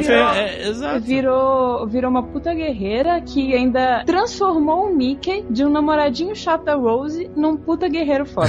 É, isso eu não consigo aceitar, porque, pô, uma mulher tão foda que nem a Martha Jones não quer casar com o Mickey, cara. Na boa. O Mickey era um pentelho, porra. Concordo. Mas ele, ele Não, amadurece, mas o- ele amadurece. Dá Ele uma amadurece, ele Ele amadurece justamente porque a Rose foi, tipo, ficou botando ele no chão, Ficou. usando ele de capacho. Exato. E aí ele, ele ganhou forças pra amadurecer. Exterminate! E tem a, a- River também, né? O, o Alexandre que é. Ah, é Todas. fenomenal também, né? É muito porque, mais assim, que uma companion. É, exatamente. Ela é quase uma Doctor independente do que uma Time Lord independente, Time Lady no caso, do que uma Companion qualquer, sabe? Ela não depende do Doutor pra viajar. Ela de vez em quando pega tardes emprestadas sem ele saber, mas ele É, é, é muito maneiro. Não, a River Song ela é uma personagem fantástica porque eles introduziram esse conceito de eles estão em progressões opostas na timeline. Exato, eles estão em ordem Nossa, reversa, sim, né? sim. Se conhecem. Silêncio na biblioteca. É, exato, esse Fantástico. episódio é fantástico. Porque, porque é o episódio que o Doctor conhece a River pela primeira vez Isso. E ela já conhece ele pra caraca. Ela tem o diário inteiro. Ela tem o diário inteiro, cheio de spoilers que ela fala, né? Isso é muito bom, spoiler. E ela morre, ela morre nesse episódio, ou seja, ela morre no episódio que ela conhece e que o Doctor conhece ela. desaparece, né? Ela Tá bom, é ok, ela desaparece, mas teoricamente ela morre. E aí o que acontece? Cada vez que eles vão se encontrando, ela conhece menos ele e ele passa a conhecer mais ela. Isso. Entendeu? E eles estão. Cara, é muito maneiro esse conceito. Eles estão opostos. Até que no episódio em que o Doctor já conhece ela pra caralho, é a primeira vez que ela vê ele, entendeu? É muito irado esse É conceito. muito legal isso, cara. Eu não vi até o final desse arco, mas eu comecei a achar que eles começaram a cagar um pouco a personagem Não. da River Song e eu não sei como é que terminou isso, que aí inventaram que ela era filha da Amy. Isso é muito legal, muito legal. É legal? Eu não sei se é, É legal. muito bom, legal, é muito, muito muito, É, Mas é. ela tinha uma outra forma, ela foi criada pra matar o Doctor. Aham. Por Então, Como é eu que foi acho isso? que isso até que é divertido, assim. É legal? É, acaba sendo legal. É, é O o único arco do astronauta, né? Da, da É. morte do doutor. Mas por que, que ela tinha outra forma e ela, e ela se regenera também? Porque Ela, ela, foi se- Ela foi concebida na dentro TARDIS. da TARDIS. Então ela assumiu um pouco dos poderes do doutor. Ah, então, quando porque ela ela morreu dentro- uma vez, ela se regenerou e é a forma que a gente conhece a River Sim, hoje, né? é. A River. Inclusive, eu acho que o pior episódio da River é o do Let's Kill Hitler. Por causa da parte que ela aparece como Melody. É esse episódio. É só esse episódio que eu acho que é, é fraco. Porque É. a parte de tipo, nossa, eu sempre quis conhecer você. E, tipo, ela é a melhor amiga da Amy. E ela nunca tinha sido citada até então. Não apareceu no casamento da Amy. Nunca. Tipo, aquela personagem não existia até ali. E, tipo, brotou do chão. E É. de repente é a melhor amiga dela. Ficou tipo um Deus Ex Machina. Eles criaram pra poder né, encaixar ali. Uhum. Assim, o resto do episódio depois da regeneração é legal. Mas, tipo, antes disso, tipo, a parte da Melody em si eu achei forçada pra caramba. A sacada do nome é muito boa, né? Melody Sim. Pond River Song. É, muito maneiro mesmo. Que Pond é tipo um laguinho, né? É, exatamente. É, é, é, Então né? é o laguinho da melodia, a canção do Rio, né? Muito maneiro. Aliás, esse detalhe da River Song pegar a tardes e saber pilotar como ninguém, porque ela já conhece tudo muito bem. Tem um episódio fantástico que ela tá pilotando a tardes, o Matt Smith tá do lado dela, e ela fala assim, pousei. Ele, como assim pousou? E o barulho? O barulho faz de... Uh, né? Aquele barulho. Aí ela, não, não, isso é porque você deixa o freio ligado. o caraca, que genial! Que genial! Essa é a, parada de brincar com a própria estrutura da série, entendeu? E ele acha, tipo assim, ah, mas é tão legal o barulho, entendeu? Não, e a própria River que diz pra ele que ele pode abrir a tardes instalando os dedos. É, é, ele tem que usar a porra da chave. É muito maneiro, cara? É muito maneiro esses detalhezinhos. É. E você vê a Rivers, nesses momentos, se demonstrar mais esperta, mais inteligente, mais madura até que ele, né, cara? É muito fascinante. Personagens muito legais. E, poxa, uma pena que ela acabou, né? Porque no especial de Natal de 2015 tem o último episódio dela. Mas... Que é- tem um monólogo muito bonito. Ela Sim. falando os sentimentos dela pelo doutor, sem saber que o doutor estava lá. É. É, muito legal isso. Não, mas olha só. No episódio da biblioteca, o doutor é O É, Tenant. David Tennant. Tennant. E esse já é o Capaldi. Então, Ela casou com o Matt Smith, né? Com. então, mas como ela reconhece? Como ela sabe? Porque ela já encontrou com ele, ele que não encontrou com ela ainda. Isso que é doido. Mas será que a gente não tá perdendo alguns encontros? a Tá, gente com não vê? certeza a gente Sim, não sim. vê todos os É. encontros. Ah, tá. Só pra você entender, Alexandre, a- Ah. a, questão é, é o diário. O doutor presenteou a, a River Song com aquele diário com a quantidade exata de páginas pra ela contar as aventuras dela com o doutor. Sim. E ela vai escrever a última página. Sim. E aí ela sabe que não tem mais nenhuma aventura com o doutor, porque acabou. Ela, ela mesmo diz, né? O doutor é o tipo de pessoa que, quando dá um diário pra alguém, sabe que aquele diário vai ter X páginas. Sim. É isso. E ela sabe pelos rumores também onde foi o último encontro deles. Não foi na biblioteca? Não. O último encontro, não o, tipo, o último date, digamos assim. Ah, tá. Entendi.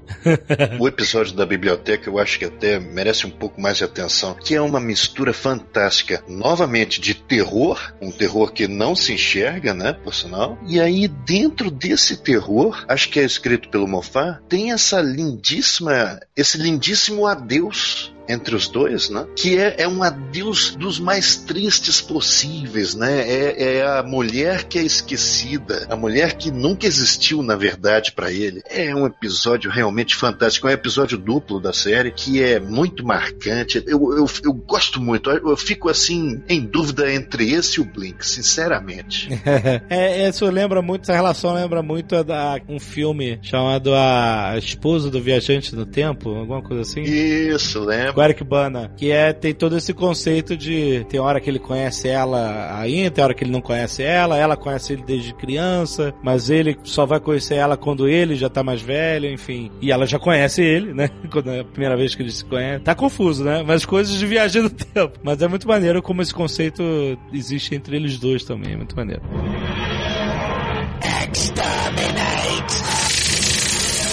Tem uma coisa muito, muito legal da Osgood. Ela é importante porque ela representa todos os fanboys e cosplayers de Doctor Who. Ela fala com o doutor com a mesma empolgação de que um fã vai falar com o Peter Capaldi ou o Matt Smith ou o David Tennant, sabe? Ela representa todos nós. Aham.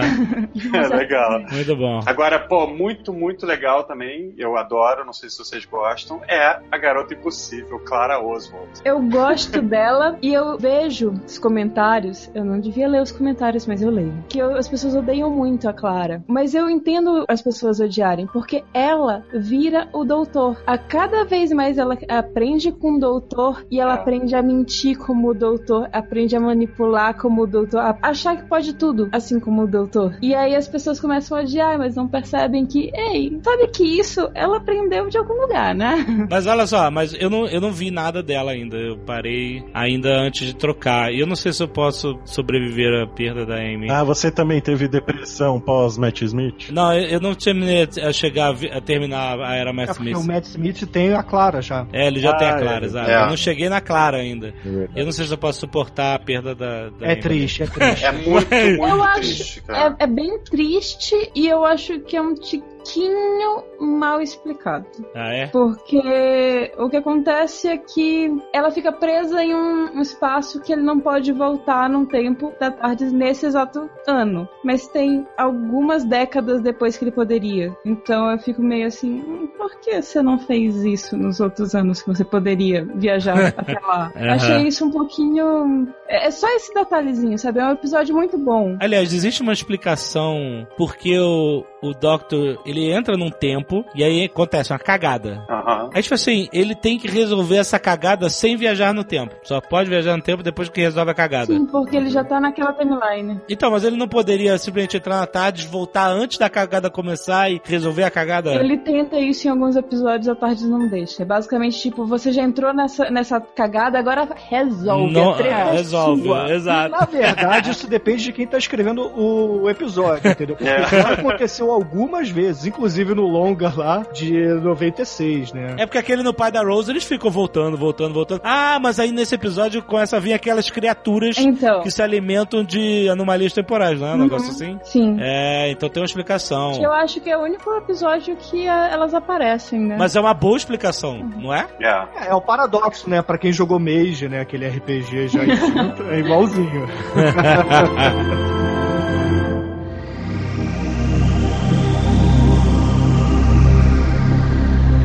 Agora vamos falar dos vilões de Doctor Who, que são também um capítulo à parte.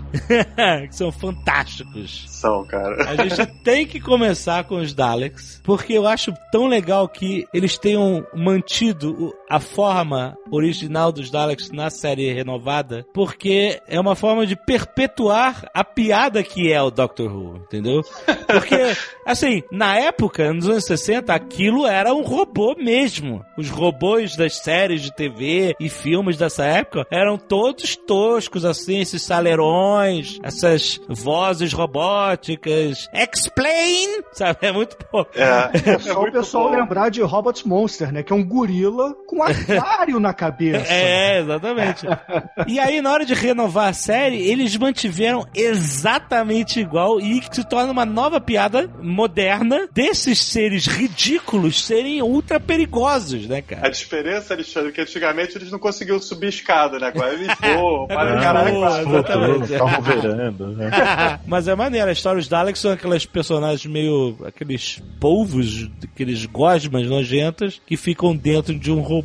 Quem viu Tartaruga Ninja quando era criança já captou. Lembra do Krang? Do Krang, exatamente. Eles ficaram daquela forma porque eles foram alterados geneticamente para só sobrar a maldade nele. É, exatamente. Saiu tudo e ficou só a maldade. Então Só a maldade. gozinha. Maldade, vai. É o puro ódio, acredita É em mim. exterminar. Exterminar qualquer um que não seja da espécie deles, mas eles têm um instinto de autopreservação também. E o legal dos Daleks, gente, é que foram os primeiros alienígenas além do Doutor no seriado. Isso. Eles já aparecem no segundo arco já, que foi o que fez o seriado estourar. Se não existisse Daleks, não existiria Doctor Who hoje em dia. Que tem a cena clássica dos Daleks andando em Londres. né? É, isso já é depois, né? Já na segunda aparição deles lá no Invasion of the Daleks, que é, é eles andando ali em frente ao Big Ben, né? Aquela cena bem icônica. Exato. é. E, pô, os Daleks, eles são, assim, uma arma de aniquilação suprema do universo e tem aquela aparência totalmente ridícula que é o que o Alexandre tava falando, né? A piada pronta. Porra, cara, tem um desentupidor de pia, maluco. É um desentupidor de pia, eles não têm nenhuma vergonha. Eles... É muito bom, cara. É muito legal. Isso que faz ser genial, cara. É muito maneiro. Ai, ai. E aí, como esse foi um conceito novo que os Daleks tinham morrido, assim como os Time Lords na, na fase nova, né? Tem um episódio dedicado ao último Dalek, né? Que eles encontram lá desativado e tal. E ativam sem querer. O um colecionador maluco lá, não, não é? Um negócio assim. Isso. Culpa de quem? Culpa de quem? Culpa da Rose. Mas a, a questão dos Daleks, tá? É, é legal a gente falar que a gente tem que dizer um pouquinho da Time War, né? Que a Time War, ela não acontece numa linha de tempo normal. Ela acontece em várias épocas diferentes, com vários doutores diferentes, e não é, por exemplo, ah, a primeira batalha no primeiro ano, segunda batalha no segundo ano, e não. Por exemplo, a primeira batalha acontece na terceira aparição deles, aí depois a segunda batalha aparece num episódio especial que foi lançado só pra internet, e aí depois volta, entendeu? É bem louco mesmo, não acontece no tempo normal. A ideia de ser uma Time War é essa, né? Maneiro. Exato, exato. espalhado pelo tempo, né? E é louco demais, né? E tem os Cybermen também, né? Que foram os soldados criados justamente pelos Daleks, né? Não, mas não foi um cara na realidade alternativa lá que criou os Cybermen? É, isso da série nova, né? Ah, Na- tá. Mas eles são já da série antiga. São, inclusive, eles Inclusive, eles eram muito feios. Eles eram muito Muito ridículos. É, eles pareciam um vasinho, parecia que tinha um vaso na cabeça deles, assim. Era... É, Imagina um pano na cabeça com dois arcos assim saindo da orelha. Era o Excelente. Cyberman. Muito bom. Era baixo Era orçamento horrível. total. é.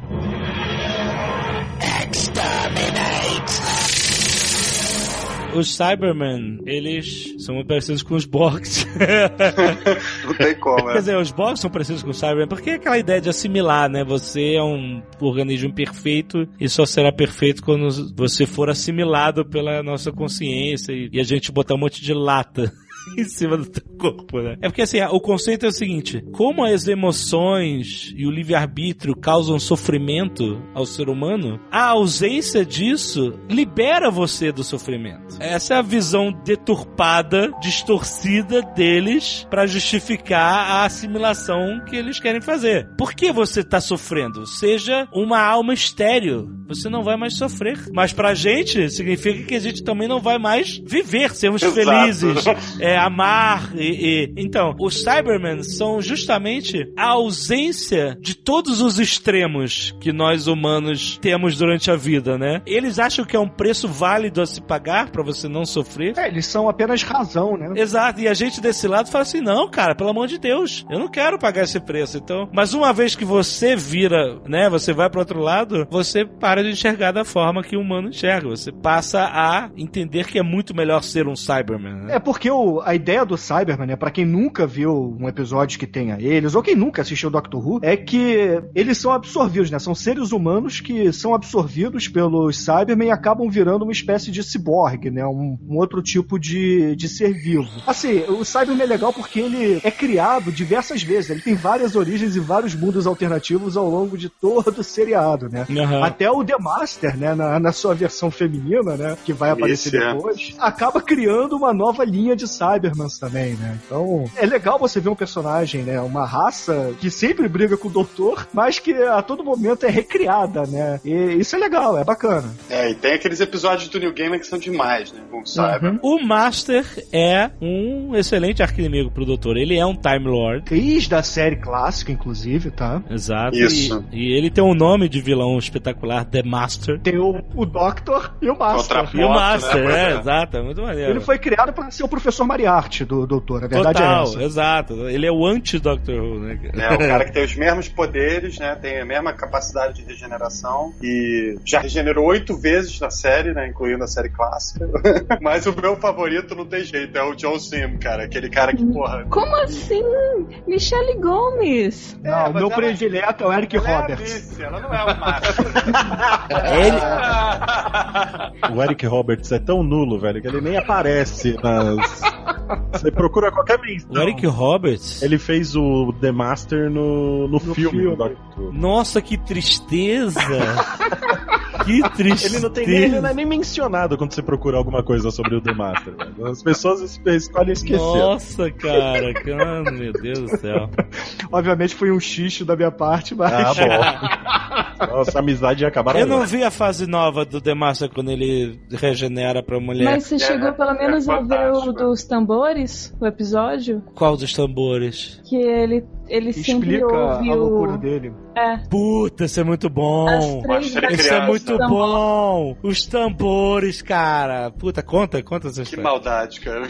Basicamente, os Time Lords deixaram o Master louco. Não exatamente sabendo o que ele ia fazer, mas pra ter um gancho. Era uma mensagem que eles tinham que passar pra fora do time lock, né? Sim. E aí eles passaram isso através da mente do Master. Então ele sempre vê, ouve as três batidas. E isso que deixa ele com todos aqueles delusions, assim. Mas qual era a mensagem mesmo? Que eu não lembro agora. Era- Era pra, pra dar as coordenadas de onde os Time Lords poderiam aparecer, né? Que a gente tem lá o Príncipe Baren aparecendo, né? O, único James Bond vesgo da história.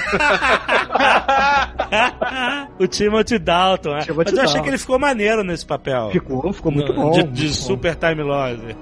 Ficou, ficou bom. Puta, esse episódio das batidas é muito legal mesmo. É nesse cara. arco que acontece a regeneração do David Tennant, né? Que ele acaba se sacrificando pra justamente salvar o avô da dona. Cara, É, peraí, o peraí, rapidão. Um minuto de silêncio pela regeneração do David Tennant. Ó, vivo Mas assim, você, né? o episódio antes desse mostra como ele já tava com uma mania de grandeza, assim, é o episódio de Águas de Marte salva aquela cientista que ele não deveria ter salvo e ela não suporta aquilo. E ela se mata. E aí ele começa a perceber como ele tá se achando demais. A cientista se mata, ele não consegue cair em si, ele só fica muito triste. E quando ele faz o discurso pro avô da dona sobre quem é você? Você não é nada, você é um velho, você não vai durar nada. E ele percebe, não, você, você é importante. É, É, é, aí maneiro. que ele se sacrifica. É muito foda isso. Ah, não. Ele fala, don't wanna go. Não, por favor. Na chuva, chorando. Mas eu acho legal a, a regeneração dele, porque traz um, um pouco do clássico também, né? Que é ele se sacrificando pra salvar um dos seus companheiros, né? Que a gente viu É. isso lá atrás, quando o quinto doutor ele se sacrifica pra salvar a vida da sua companion. O David Tennant não parecia um Doctor que todo dia de manhã ele toma 500 Red Bulls? Ele É, é. ele era pilhadaço. Pilhadaço! Oh, tinha muita cocaína naquela tarde.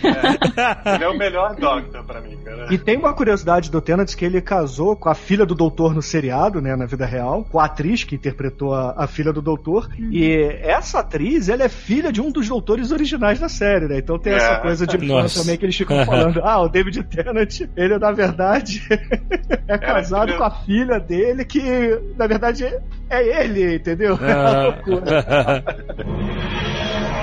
Exterminate. Mas é engraçado como o Matt Smith, ele vem logo depois, e é engraçado como essa mudança total de personalidade dele, de ser um cara mais crianção, mais ingênuo, né? Ele morde a maçã. Hum, eu gosto disso, tem que lembrar disso, entendeu? Como funcionou bem com o Matt Smith, né? E da- e daí saíram Muito muitas. bem. E aí toda a mudança de Doctor, pelo que eu li, porque eu vi já depois de ter mudado tudo, gera isso, né? Todo mundo fala assim, ah, vai mudar, vai ser uma merda, e com o passar do tempo as pessoas se apaixonam pelo novo Doctor, né? Exatamente, é o que foi o que eu senti pelo, pelo Peter Capaldi. A primeira temporada eu tive uma certa resistência e agora eu tô achando ele fantástico. Eu não consigo nem ver outra pessoa no momento do, do papel. Aham. Eu só queria falar de um vilão que rola com o Matt Smith que eu acho muito foda, que é o The Silence, o silêncio. Cara, The Nossa, Silence, sim. um dos melhores vilões. A gente já falou, é que a gente esqueceu. Falou. Todo Ah, mundo é por pega uma pilô e risca o marcas braço. aqui. Não, explica o conceito, Harold. Bom, é pura e simplesmente uma criatura que consegue se deletar da sua memória assim que você tira seus olhos dela. É como se ela atuasse na sua memória temporária, né? Aham. Você fica sem ação, já que você esqueceu que ela um dia existiu na sua frente, né? Exato. É um ser de infiltração. E se infiltram, de fato, poderiam se infiltrar em todo o universo, mas no caso eu acho que eles só fazem isso na sociedade humana, né? Se não me engano, eles não conseguiram escapar do planeta ou coisa e tal. É muito interessante porque tem um episódio que eles estão enfrentando The Silence e eles criam lá um, um gravador de pulso pra sempre que eles verem o The Silence, eles gravarem que estão vendo os caras, pra eles, depois que esquecerem, terem um documento, né? De que eles viram, né? O The Silence. Isso. E aí tem uma cena que é muito bem. Olha só que momento de ouro do diretor. Você tá junto com os personagens. E aí, de uma cena pra outra, sem acontecer nada, o cara olha pro relógio e vê que o tempo tá muito depois. Tipo assim, passou meia hora. Que grilo, cara. E tá cheio de mensagem gravada. Olha que foda, cara. Você não viu a passagem do tempo. Porque você esqueceu o que você viu. Pra eles é instantâneo. Eles olham no relógio, passou meia hora, sei lá, e já tem um monte de mensagens gravadas de você falando de coisas que você não lembra que aconteceram, cara. Do- Descrevendo o The Silence, o ataque. Você, cara, é muito maneiro esse personagem. E como eles se livram dos caras, eles colocam The Silence no pouso da Apollo 11 na Lua. E aí todo mundo tá vendo, o mundo inteiro viu as imagens do homem pousando na Lua e aí por isso nunca esqueceram Silence. Era alguma coisa assim. Eu lembro que tinha alguma coisa a ver com pouso na Lua. E todo mundo estar vendo, entendeu? Eu acho que o mais assustador seria se você, ali recuperando os arquivos, visse que o último foi gravado há poucos segundos. Sim, é perigoso, ele Porque tá aí. significa que ele tá te cheirando cangote. é muito maneiro The Silence, cara. Muito maneiro mesmo. Cara. Muito. E olha cara. só, Alexandre, eles vestem aquele terninho preto. O Stephen Moffat falou que é por causa do Homens de Preto, que ele quis colocar os Ah, é? alienígenas. Olha só. Então, ó, Tá vendo? tudo ligado. Tem tudo a ver mesmo. E o nome é muito maneiro, The Silence, justamente por isso. É, The esquece. Silence é o nome da ordem Da religiosa. o... Isso, isso, exato, exato. Eles seriam silenciosos, no caso, né? Sim, sim. Silenciosos, isso. Vocês gostam dos Sontarans? Os cabeçudinhos? Muito. Eu acho Até porque um companion acaba sendo um deles, né? Então é, é Verdade. bacana. Os cabeçudinhos. Ele é um escroto, cara. Sai escrotizando todo mundo. cara. Você acha que eles são os Klingons do Doctor Who? A raça É, guerreira? por aí, né? É os Trax, né? Esse aí que, que tá com a Vastra e com a Jenny, né? Que é a esposa dela. Aham. É, é bacana, é legal. Até porque ele é um alívio cômico, né? Ele é uma espécie de Jar Jar Binks aí, né? Exato, é. O Porra, Jar Jar não. Binks. Ah, não, filho, não, não não. esculacha. Eu não aceito essa comparação, não. Uma raça não guerreira, cara. Você é uma Ah, raça essa criada para lutar. Mas Isso o é Jar Jar Binks é general também, pô. Não, não, não, não, não. não. Eu não aceito esse argumento. Tava bom quando você tava. É, você começou muito bem, mas aí vi que você é foda. O interessante deles é que eles têm o ponto fraco deles é na nuca, né? Que se eles tomam um golpe na nuca, eles morrem imediatamente. E eles têm isso por quê? Pra nunca dar as costas em uma batalha. Ah, mano. Que legal. Sempre tem é. que enfrentar de frente. Eles nunca podem fugir, virar, sair correndo. Sim. E você fica comparando com o Jar Jar Binks, cara. Uma raça guerreira. Eu nunca tive vontade de arrancar meus próprios olhos quando eu vi um Sontaran. Eu não posso ver coisas do Jar Jar Binks. Aquela imagem do Mickey Mouse enfiando as mãos nos olhos do exterminate. Eu mencionei aí o negócio da rejeição e dos novos Doctors depois da paixão que vem depois, quando as pessoas se acostumam com o novo Doctor. Como é que foi agora com o Peter Capaldi? Pra vocês, fãs de longa data. Como é a personalidade do Doctor do Capaldi? Cara, pra mim teve duas partes. Assim. Primeiro, a negação. Eu fiquei chocado, assim, que tinha escolhido um cara muito mais velho. Aham. Falei, apesar de saber que ele é um grande ator, um cara fantástico, eu fiquei grilado. Quando eu vi o primeiro episódio, eu, eu também não desceu, sabe? Eu falei, caramba, mas não encaixou. Porque isso tem a ver com a própria temporada. É uma coisa meio tipo, a Clara e ele não se entendem pra começo de conversa. Aham. Eles são muito parecidos. E ele é um cara, pô, totalmente diferente do Matt Smith. É um cara mais ranzinza, né? Um cara mais sério, digamos assim. Ele começa assim, pelo menos. E como a Marina falou, a Clara aprendeu a ser meio Doctor, né? Exatamente. Total Doctor. Mentir como Doctor. Ser arrogante como Doctor. Na verdade, a, a Clara começa a ajudar o doutor a ele a melhorar como Time Lord, né? Porque ele Mas- tava realmente rabugento e tal. Mas só porque ele vê o que ele tá fazendo com ela, né? É, as cartinhas, né? o- as fichinhas. É, mais né? ou menos, ele percebe que ele tá fazendo besteira. Ele, ele percebe que ele não tá mais uma boa pessoa como ele era. Mas, respondendo a pergunta do Alexandre, eu, pra mim, preferi o Capaldi logo de cara, diferente do Nick. Por quê? Porque eu não gostava muito do Matt Smith. Eu achava ele muito exagerado. Eu achava ele um David Tennant com esteroides, entendeu? Eu, Eu, não, não gostava gosto muito do Matt Smith, muito. Eu acho ele muito bom. Eu achava ele muito panacão, sabe? Muito bonachão. Tem episódios fantásticos dele, é claro, né? Mas é de uma forma geral, no- dos novos doutores, eu até prefiro o, o, o Eccleston do que ele, sabe? Nossa! não. Que isso, cara? Não! Que isso, cara? Não, Eu tô falando sério. pelo amor de Que Deus, cara. absurdo, velho.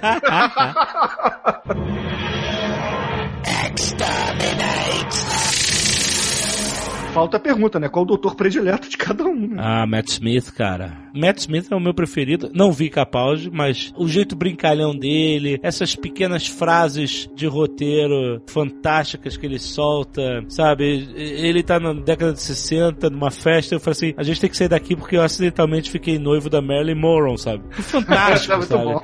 É, isso, isso tem que estar na boca do Matt Smith, porque é a cara dele, sabe? O crianção que acaba fazendo, fazendo merda sem querer. E tem essas tiradas fantásticas, né? Mas eu sou muito fã do meu amigo, meu grande amigo, David Tennant. muito bom. Que inveja. Não, não, mas ele é, ele é muito bom também. Mas eu, eu gosto mais do Matt Smith, um pouquinho mais por causa dessas tiradas e por causa do carisma fantástico dele. Ah, eu gosto mais do David Tennant mesmo, cara. Eu acho ele, tipo, pode ter 400 Doctors daqui pra até o final dos tempos, que ele vai continuar sendo meu favorito, cara. Eu acho ele muito, muito perfeito pro papel. Apesar dele ser essa coisa muito pilhada, não sei o que lá, caramba, vamos lá, não sei o que. Acho que ele funciona muito bem, ele. Minha companion favorita é a Amy, então eu misturo um pouco as coisas. Amy, S2, S2, S2. Amy. Assim, da série nova, eu gosto mais do Capaldi, né? Eu acho que ele tem mais profundidade, eu acho que é o melhor ator pra eles. E depois seria o Tennant, entende? Não gosto do, do Matt Smith mesmo, e o Eccleston é aquilo que vocês falaram, né? Ele é, é ok, assim como o Matt Smith, na minha opinião. Mas tem os doutores antigos também, né? Tem muitos doutores bons que, poxa, o pessoal tem que assistir aí. Cara, se for antigo, o Tom Baker, pra mim, disparado. Ah, o Tom Baker, o o Davidson também é muito bom, eu aconselho que vocês vejam, principalmente o Baker e, e o Davidson, são os, e o Pertwee também, né? Os dois primeiros, assim, o ritmo é muito diferente, então não sei se a, a galera mais nova vai conseguir Não, acompanhar. ni- ninguém vai ver. É. Ninguém vai ver. Vocês não vão ver. vale a sua opinião, mas ninguém vai ver. Meu coração está dividido. E... Eu sei que dizer que eu não gosto do Eccleston, assim, nem um pouco. Nem com as, todas as desculpas, eh, todos os argumentos que vocês apresentaram, eu acho válidos. Eu só não eu concordo com apresentei, né? Não, eu, eu continuo gostando Não, do Marina, Eccleston, tá? a sua resposta é a correta. Tem episódios incríveis do Capaldi, mas também tem, tipo, cara, se você eh, lembrar do Matt Smith no episódio do Rings of Akaten, aquele discurso dele pro sol, e depois a Clara complementando co- sobre as infinitas possibilidades de uma folha. Aquele episódio é muito bom, sabe? A favor do Matt Smith. Mas tem o Tenant, sabe? Aí o Tenant tem, Eita. tipo. É, eu, eu quero, eu quero dar meu coração pros três. Não, mas eu entendi, porque eles são tão diferentes, né? não tem então. como você dizer, puta, muito não, esse é melhor. Eles se complementam de alguma Exato. Maneira, porque enquanto o David Tennant ele morreu quase na, na arrogância dele, Uhum. o Matt Smith ele ser bobo é a retomada do fascínio com a humanidade. Ele vê a raça humana de novo como algo belo e algo tipo que ele quer estar perto sempre, que é Uhum. alguma coisa das origens do Doutor, sabe? Ele gosta muito dos humanos e é algo que tipo os xenófobos dos Time Lords não aceitavam. Exatamente. Eu vou falar primeiro que eu detesto, que é o Eccleston, né? Hoje Mas é no meu- aniversário do cara.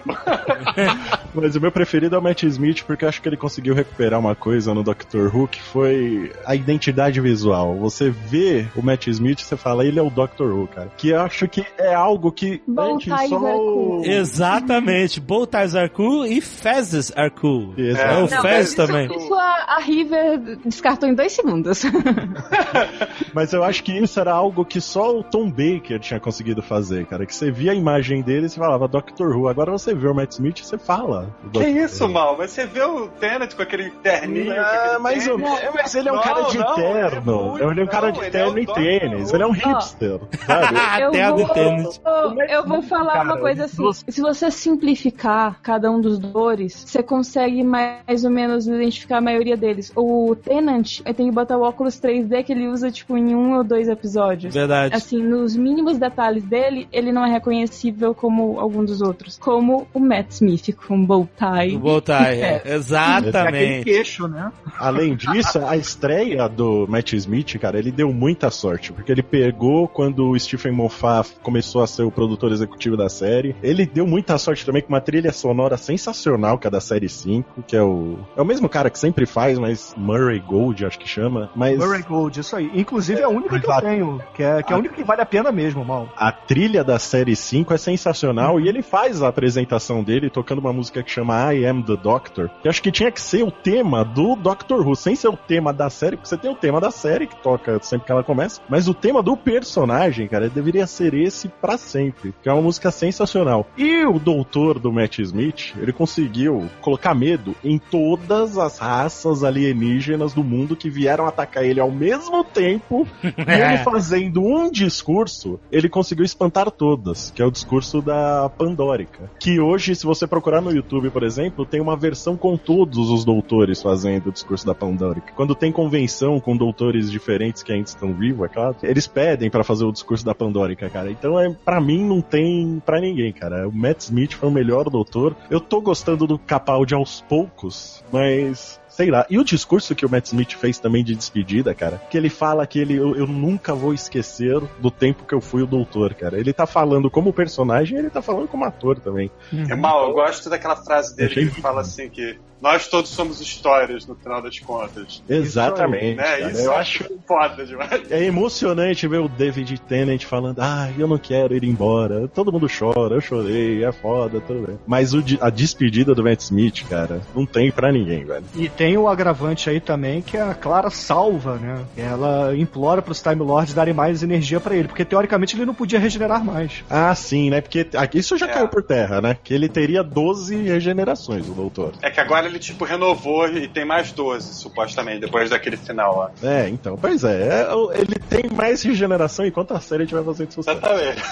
Exatamente. Na minha ótica, o David Tennant ainda vence um pouco o Matt Smith, mas o Matt Smith não é de se jogar fora, é realmente um- uma interpretação muito bacana dele. Agora, sinceramente, sinceramente, o doutor que eu menos gosto, que eu menos gosto é o primeiro, infelizmente. Ah, o Dr. Banguela, né, Harold? Porque é, é, porque é o seguinte, Quem? O- ele O tem primeiro O Doctor William Hart, não. ele tem um ar professoral que é tão carregado, é muito forte nele, ele é muito ranzinza. Engraçado, né? Ele talvez esteja jogando no personagem aquilo que a BBC queria que ele fosse, um professor para as crianças que estão assistindo o seriado. Mas se um professor britânico naquela época era chato dessa maneira, puxa vida, coitado do sistema educacional da Inglaterra, né? Que cara chato, é muito ranzinza. Sinceramente, eu não consegui ainda assistir o William Hart, não. Eu tentei, eu tentei, mas olha, esse não engulo de jeito nenhum. Tem um outro Doctor que é bem antipático também, que é aquele coloridão, né, cara? Sabe qual é, né? é o Licérgico lá. É. Espera um pouquinho, ninguém vai escolher o Mr. Bean como o Doctor favorito? Não. Mr. Vale, vale, vale coisa que não é oficial, então é o Peter Cushing, cara, o melhor doutor. É.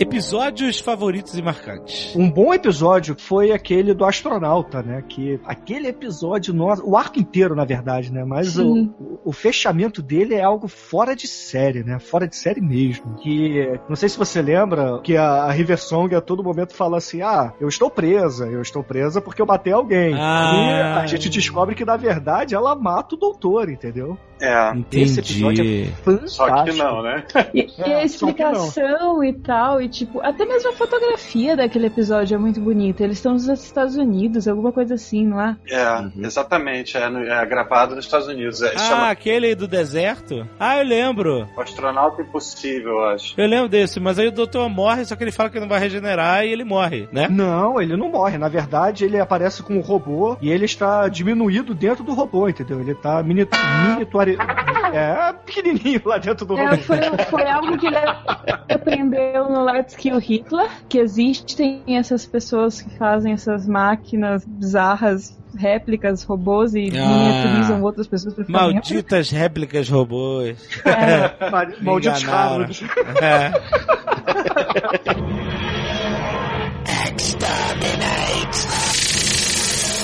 é The Girl in the Fireplace. A gente não falou dele. Muito legal esse. Muito legal, muito, Muito legal. legal. É, que tem uma nave, né?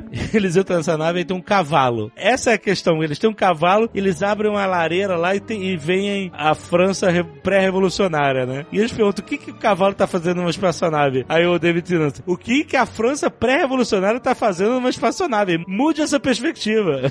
Exatamente. que é da Madame Pompadour, né? É muito maneiro esse episódio, que a Madame Pompadour computador, os robôs querem consertar. Eles abrem uma. uma... Uma fenda temporal pra casa dela em vários pontos. De cada pedacinho da nave tem, digamos, uma fenda que vai pra um ponto diferente da casa em um ano diferente da vida dela. Muito maneiro. Então ele, tipo, o doutor encontra com ela criança, depois encontra com ela adolescente, depois encontra com ela casada e, por último, ele chega atrasado pra levá-la na viagem que ele prometeu. E é assim, ah, é aquele tipo de episódio que você sai assim mal, assim.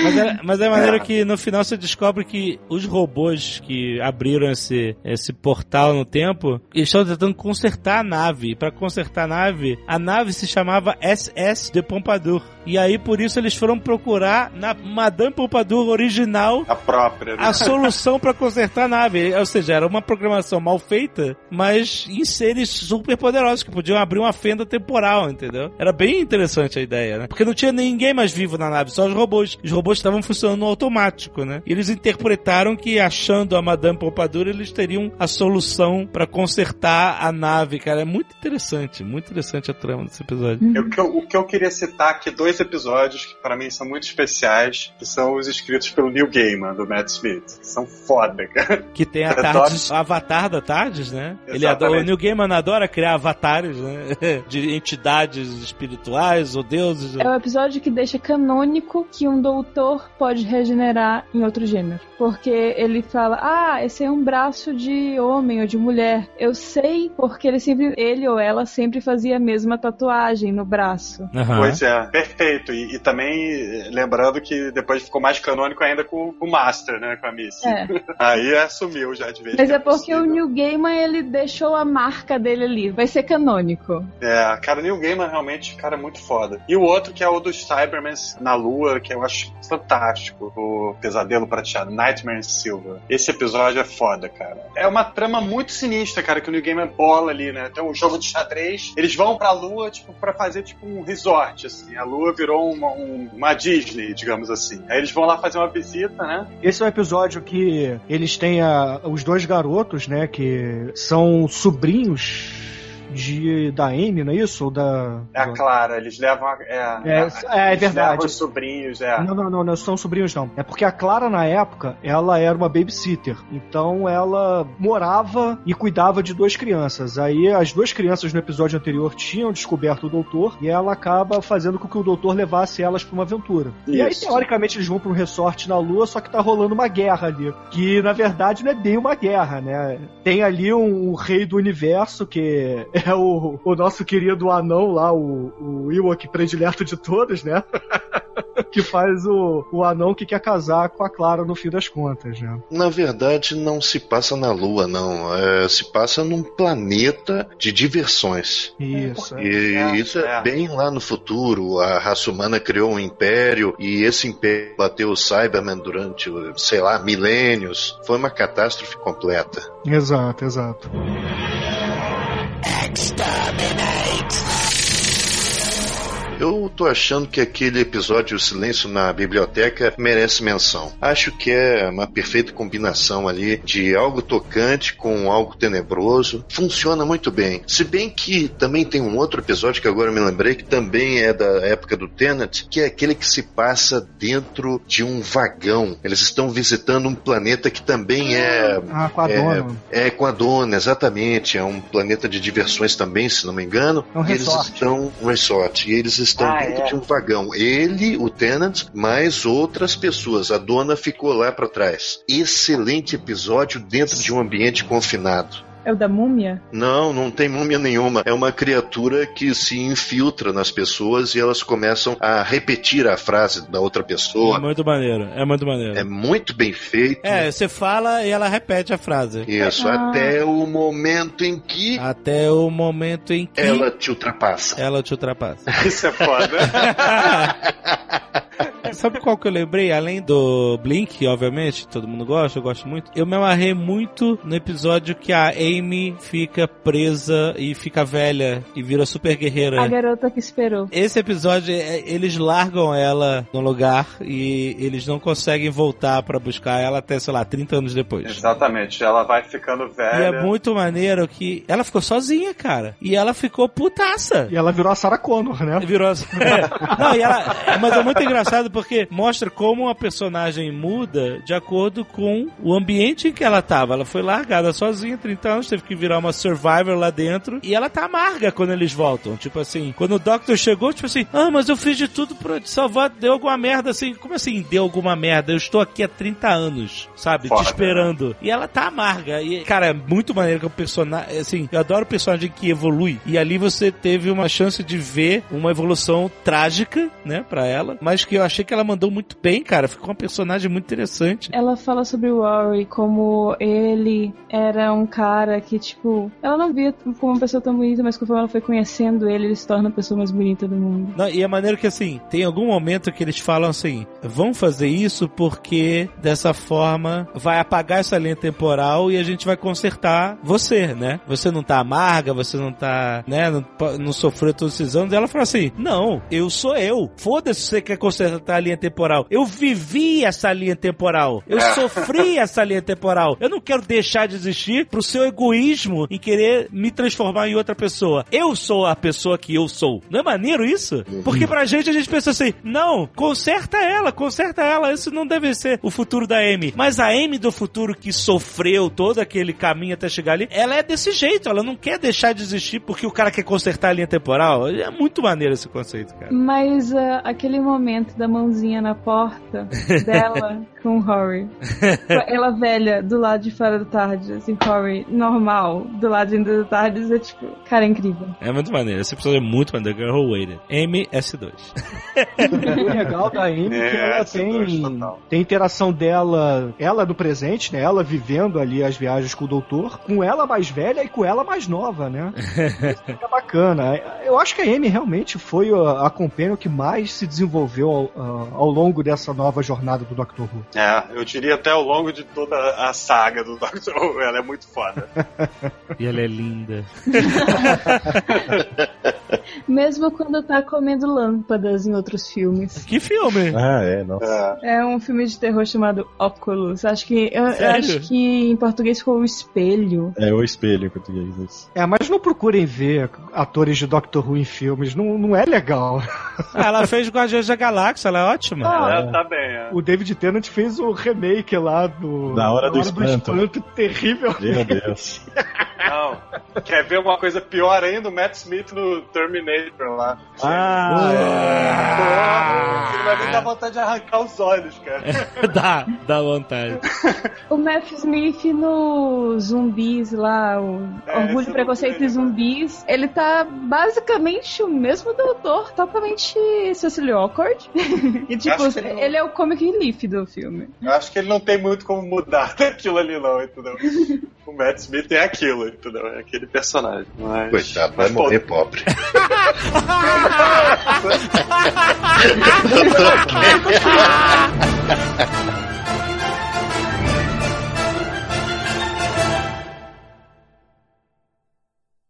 Este Nerdcast foi editado por Radiofobia, podcast e multimídia.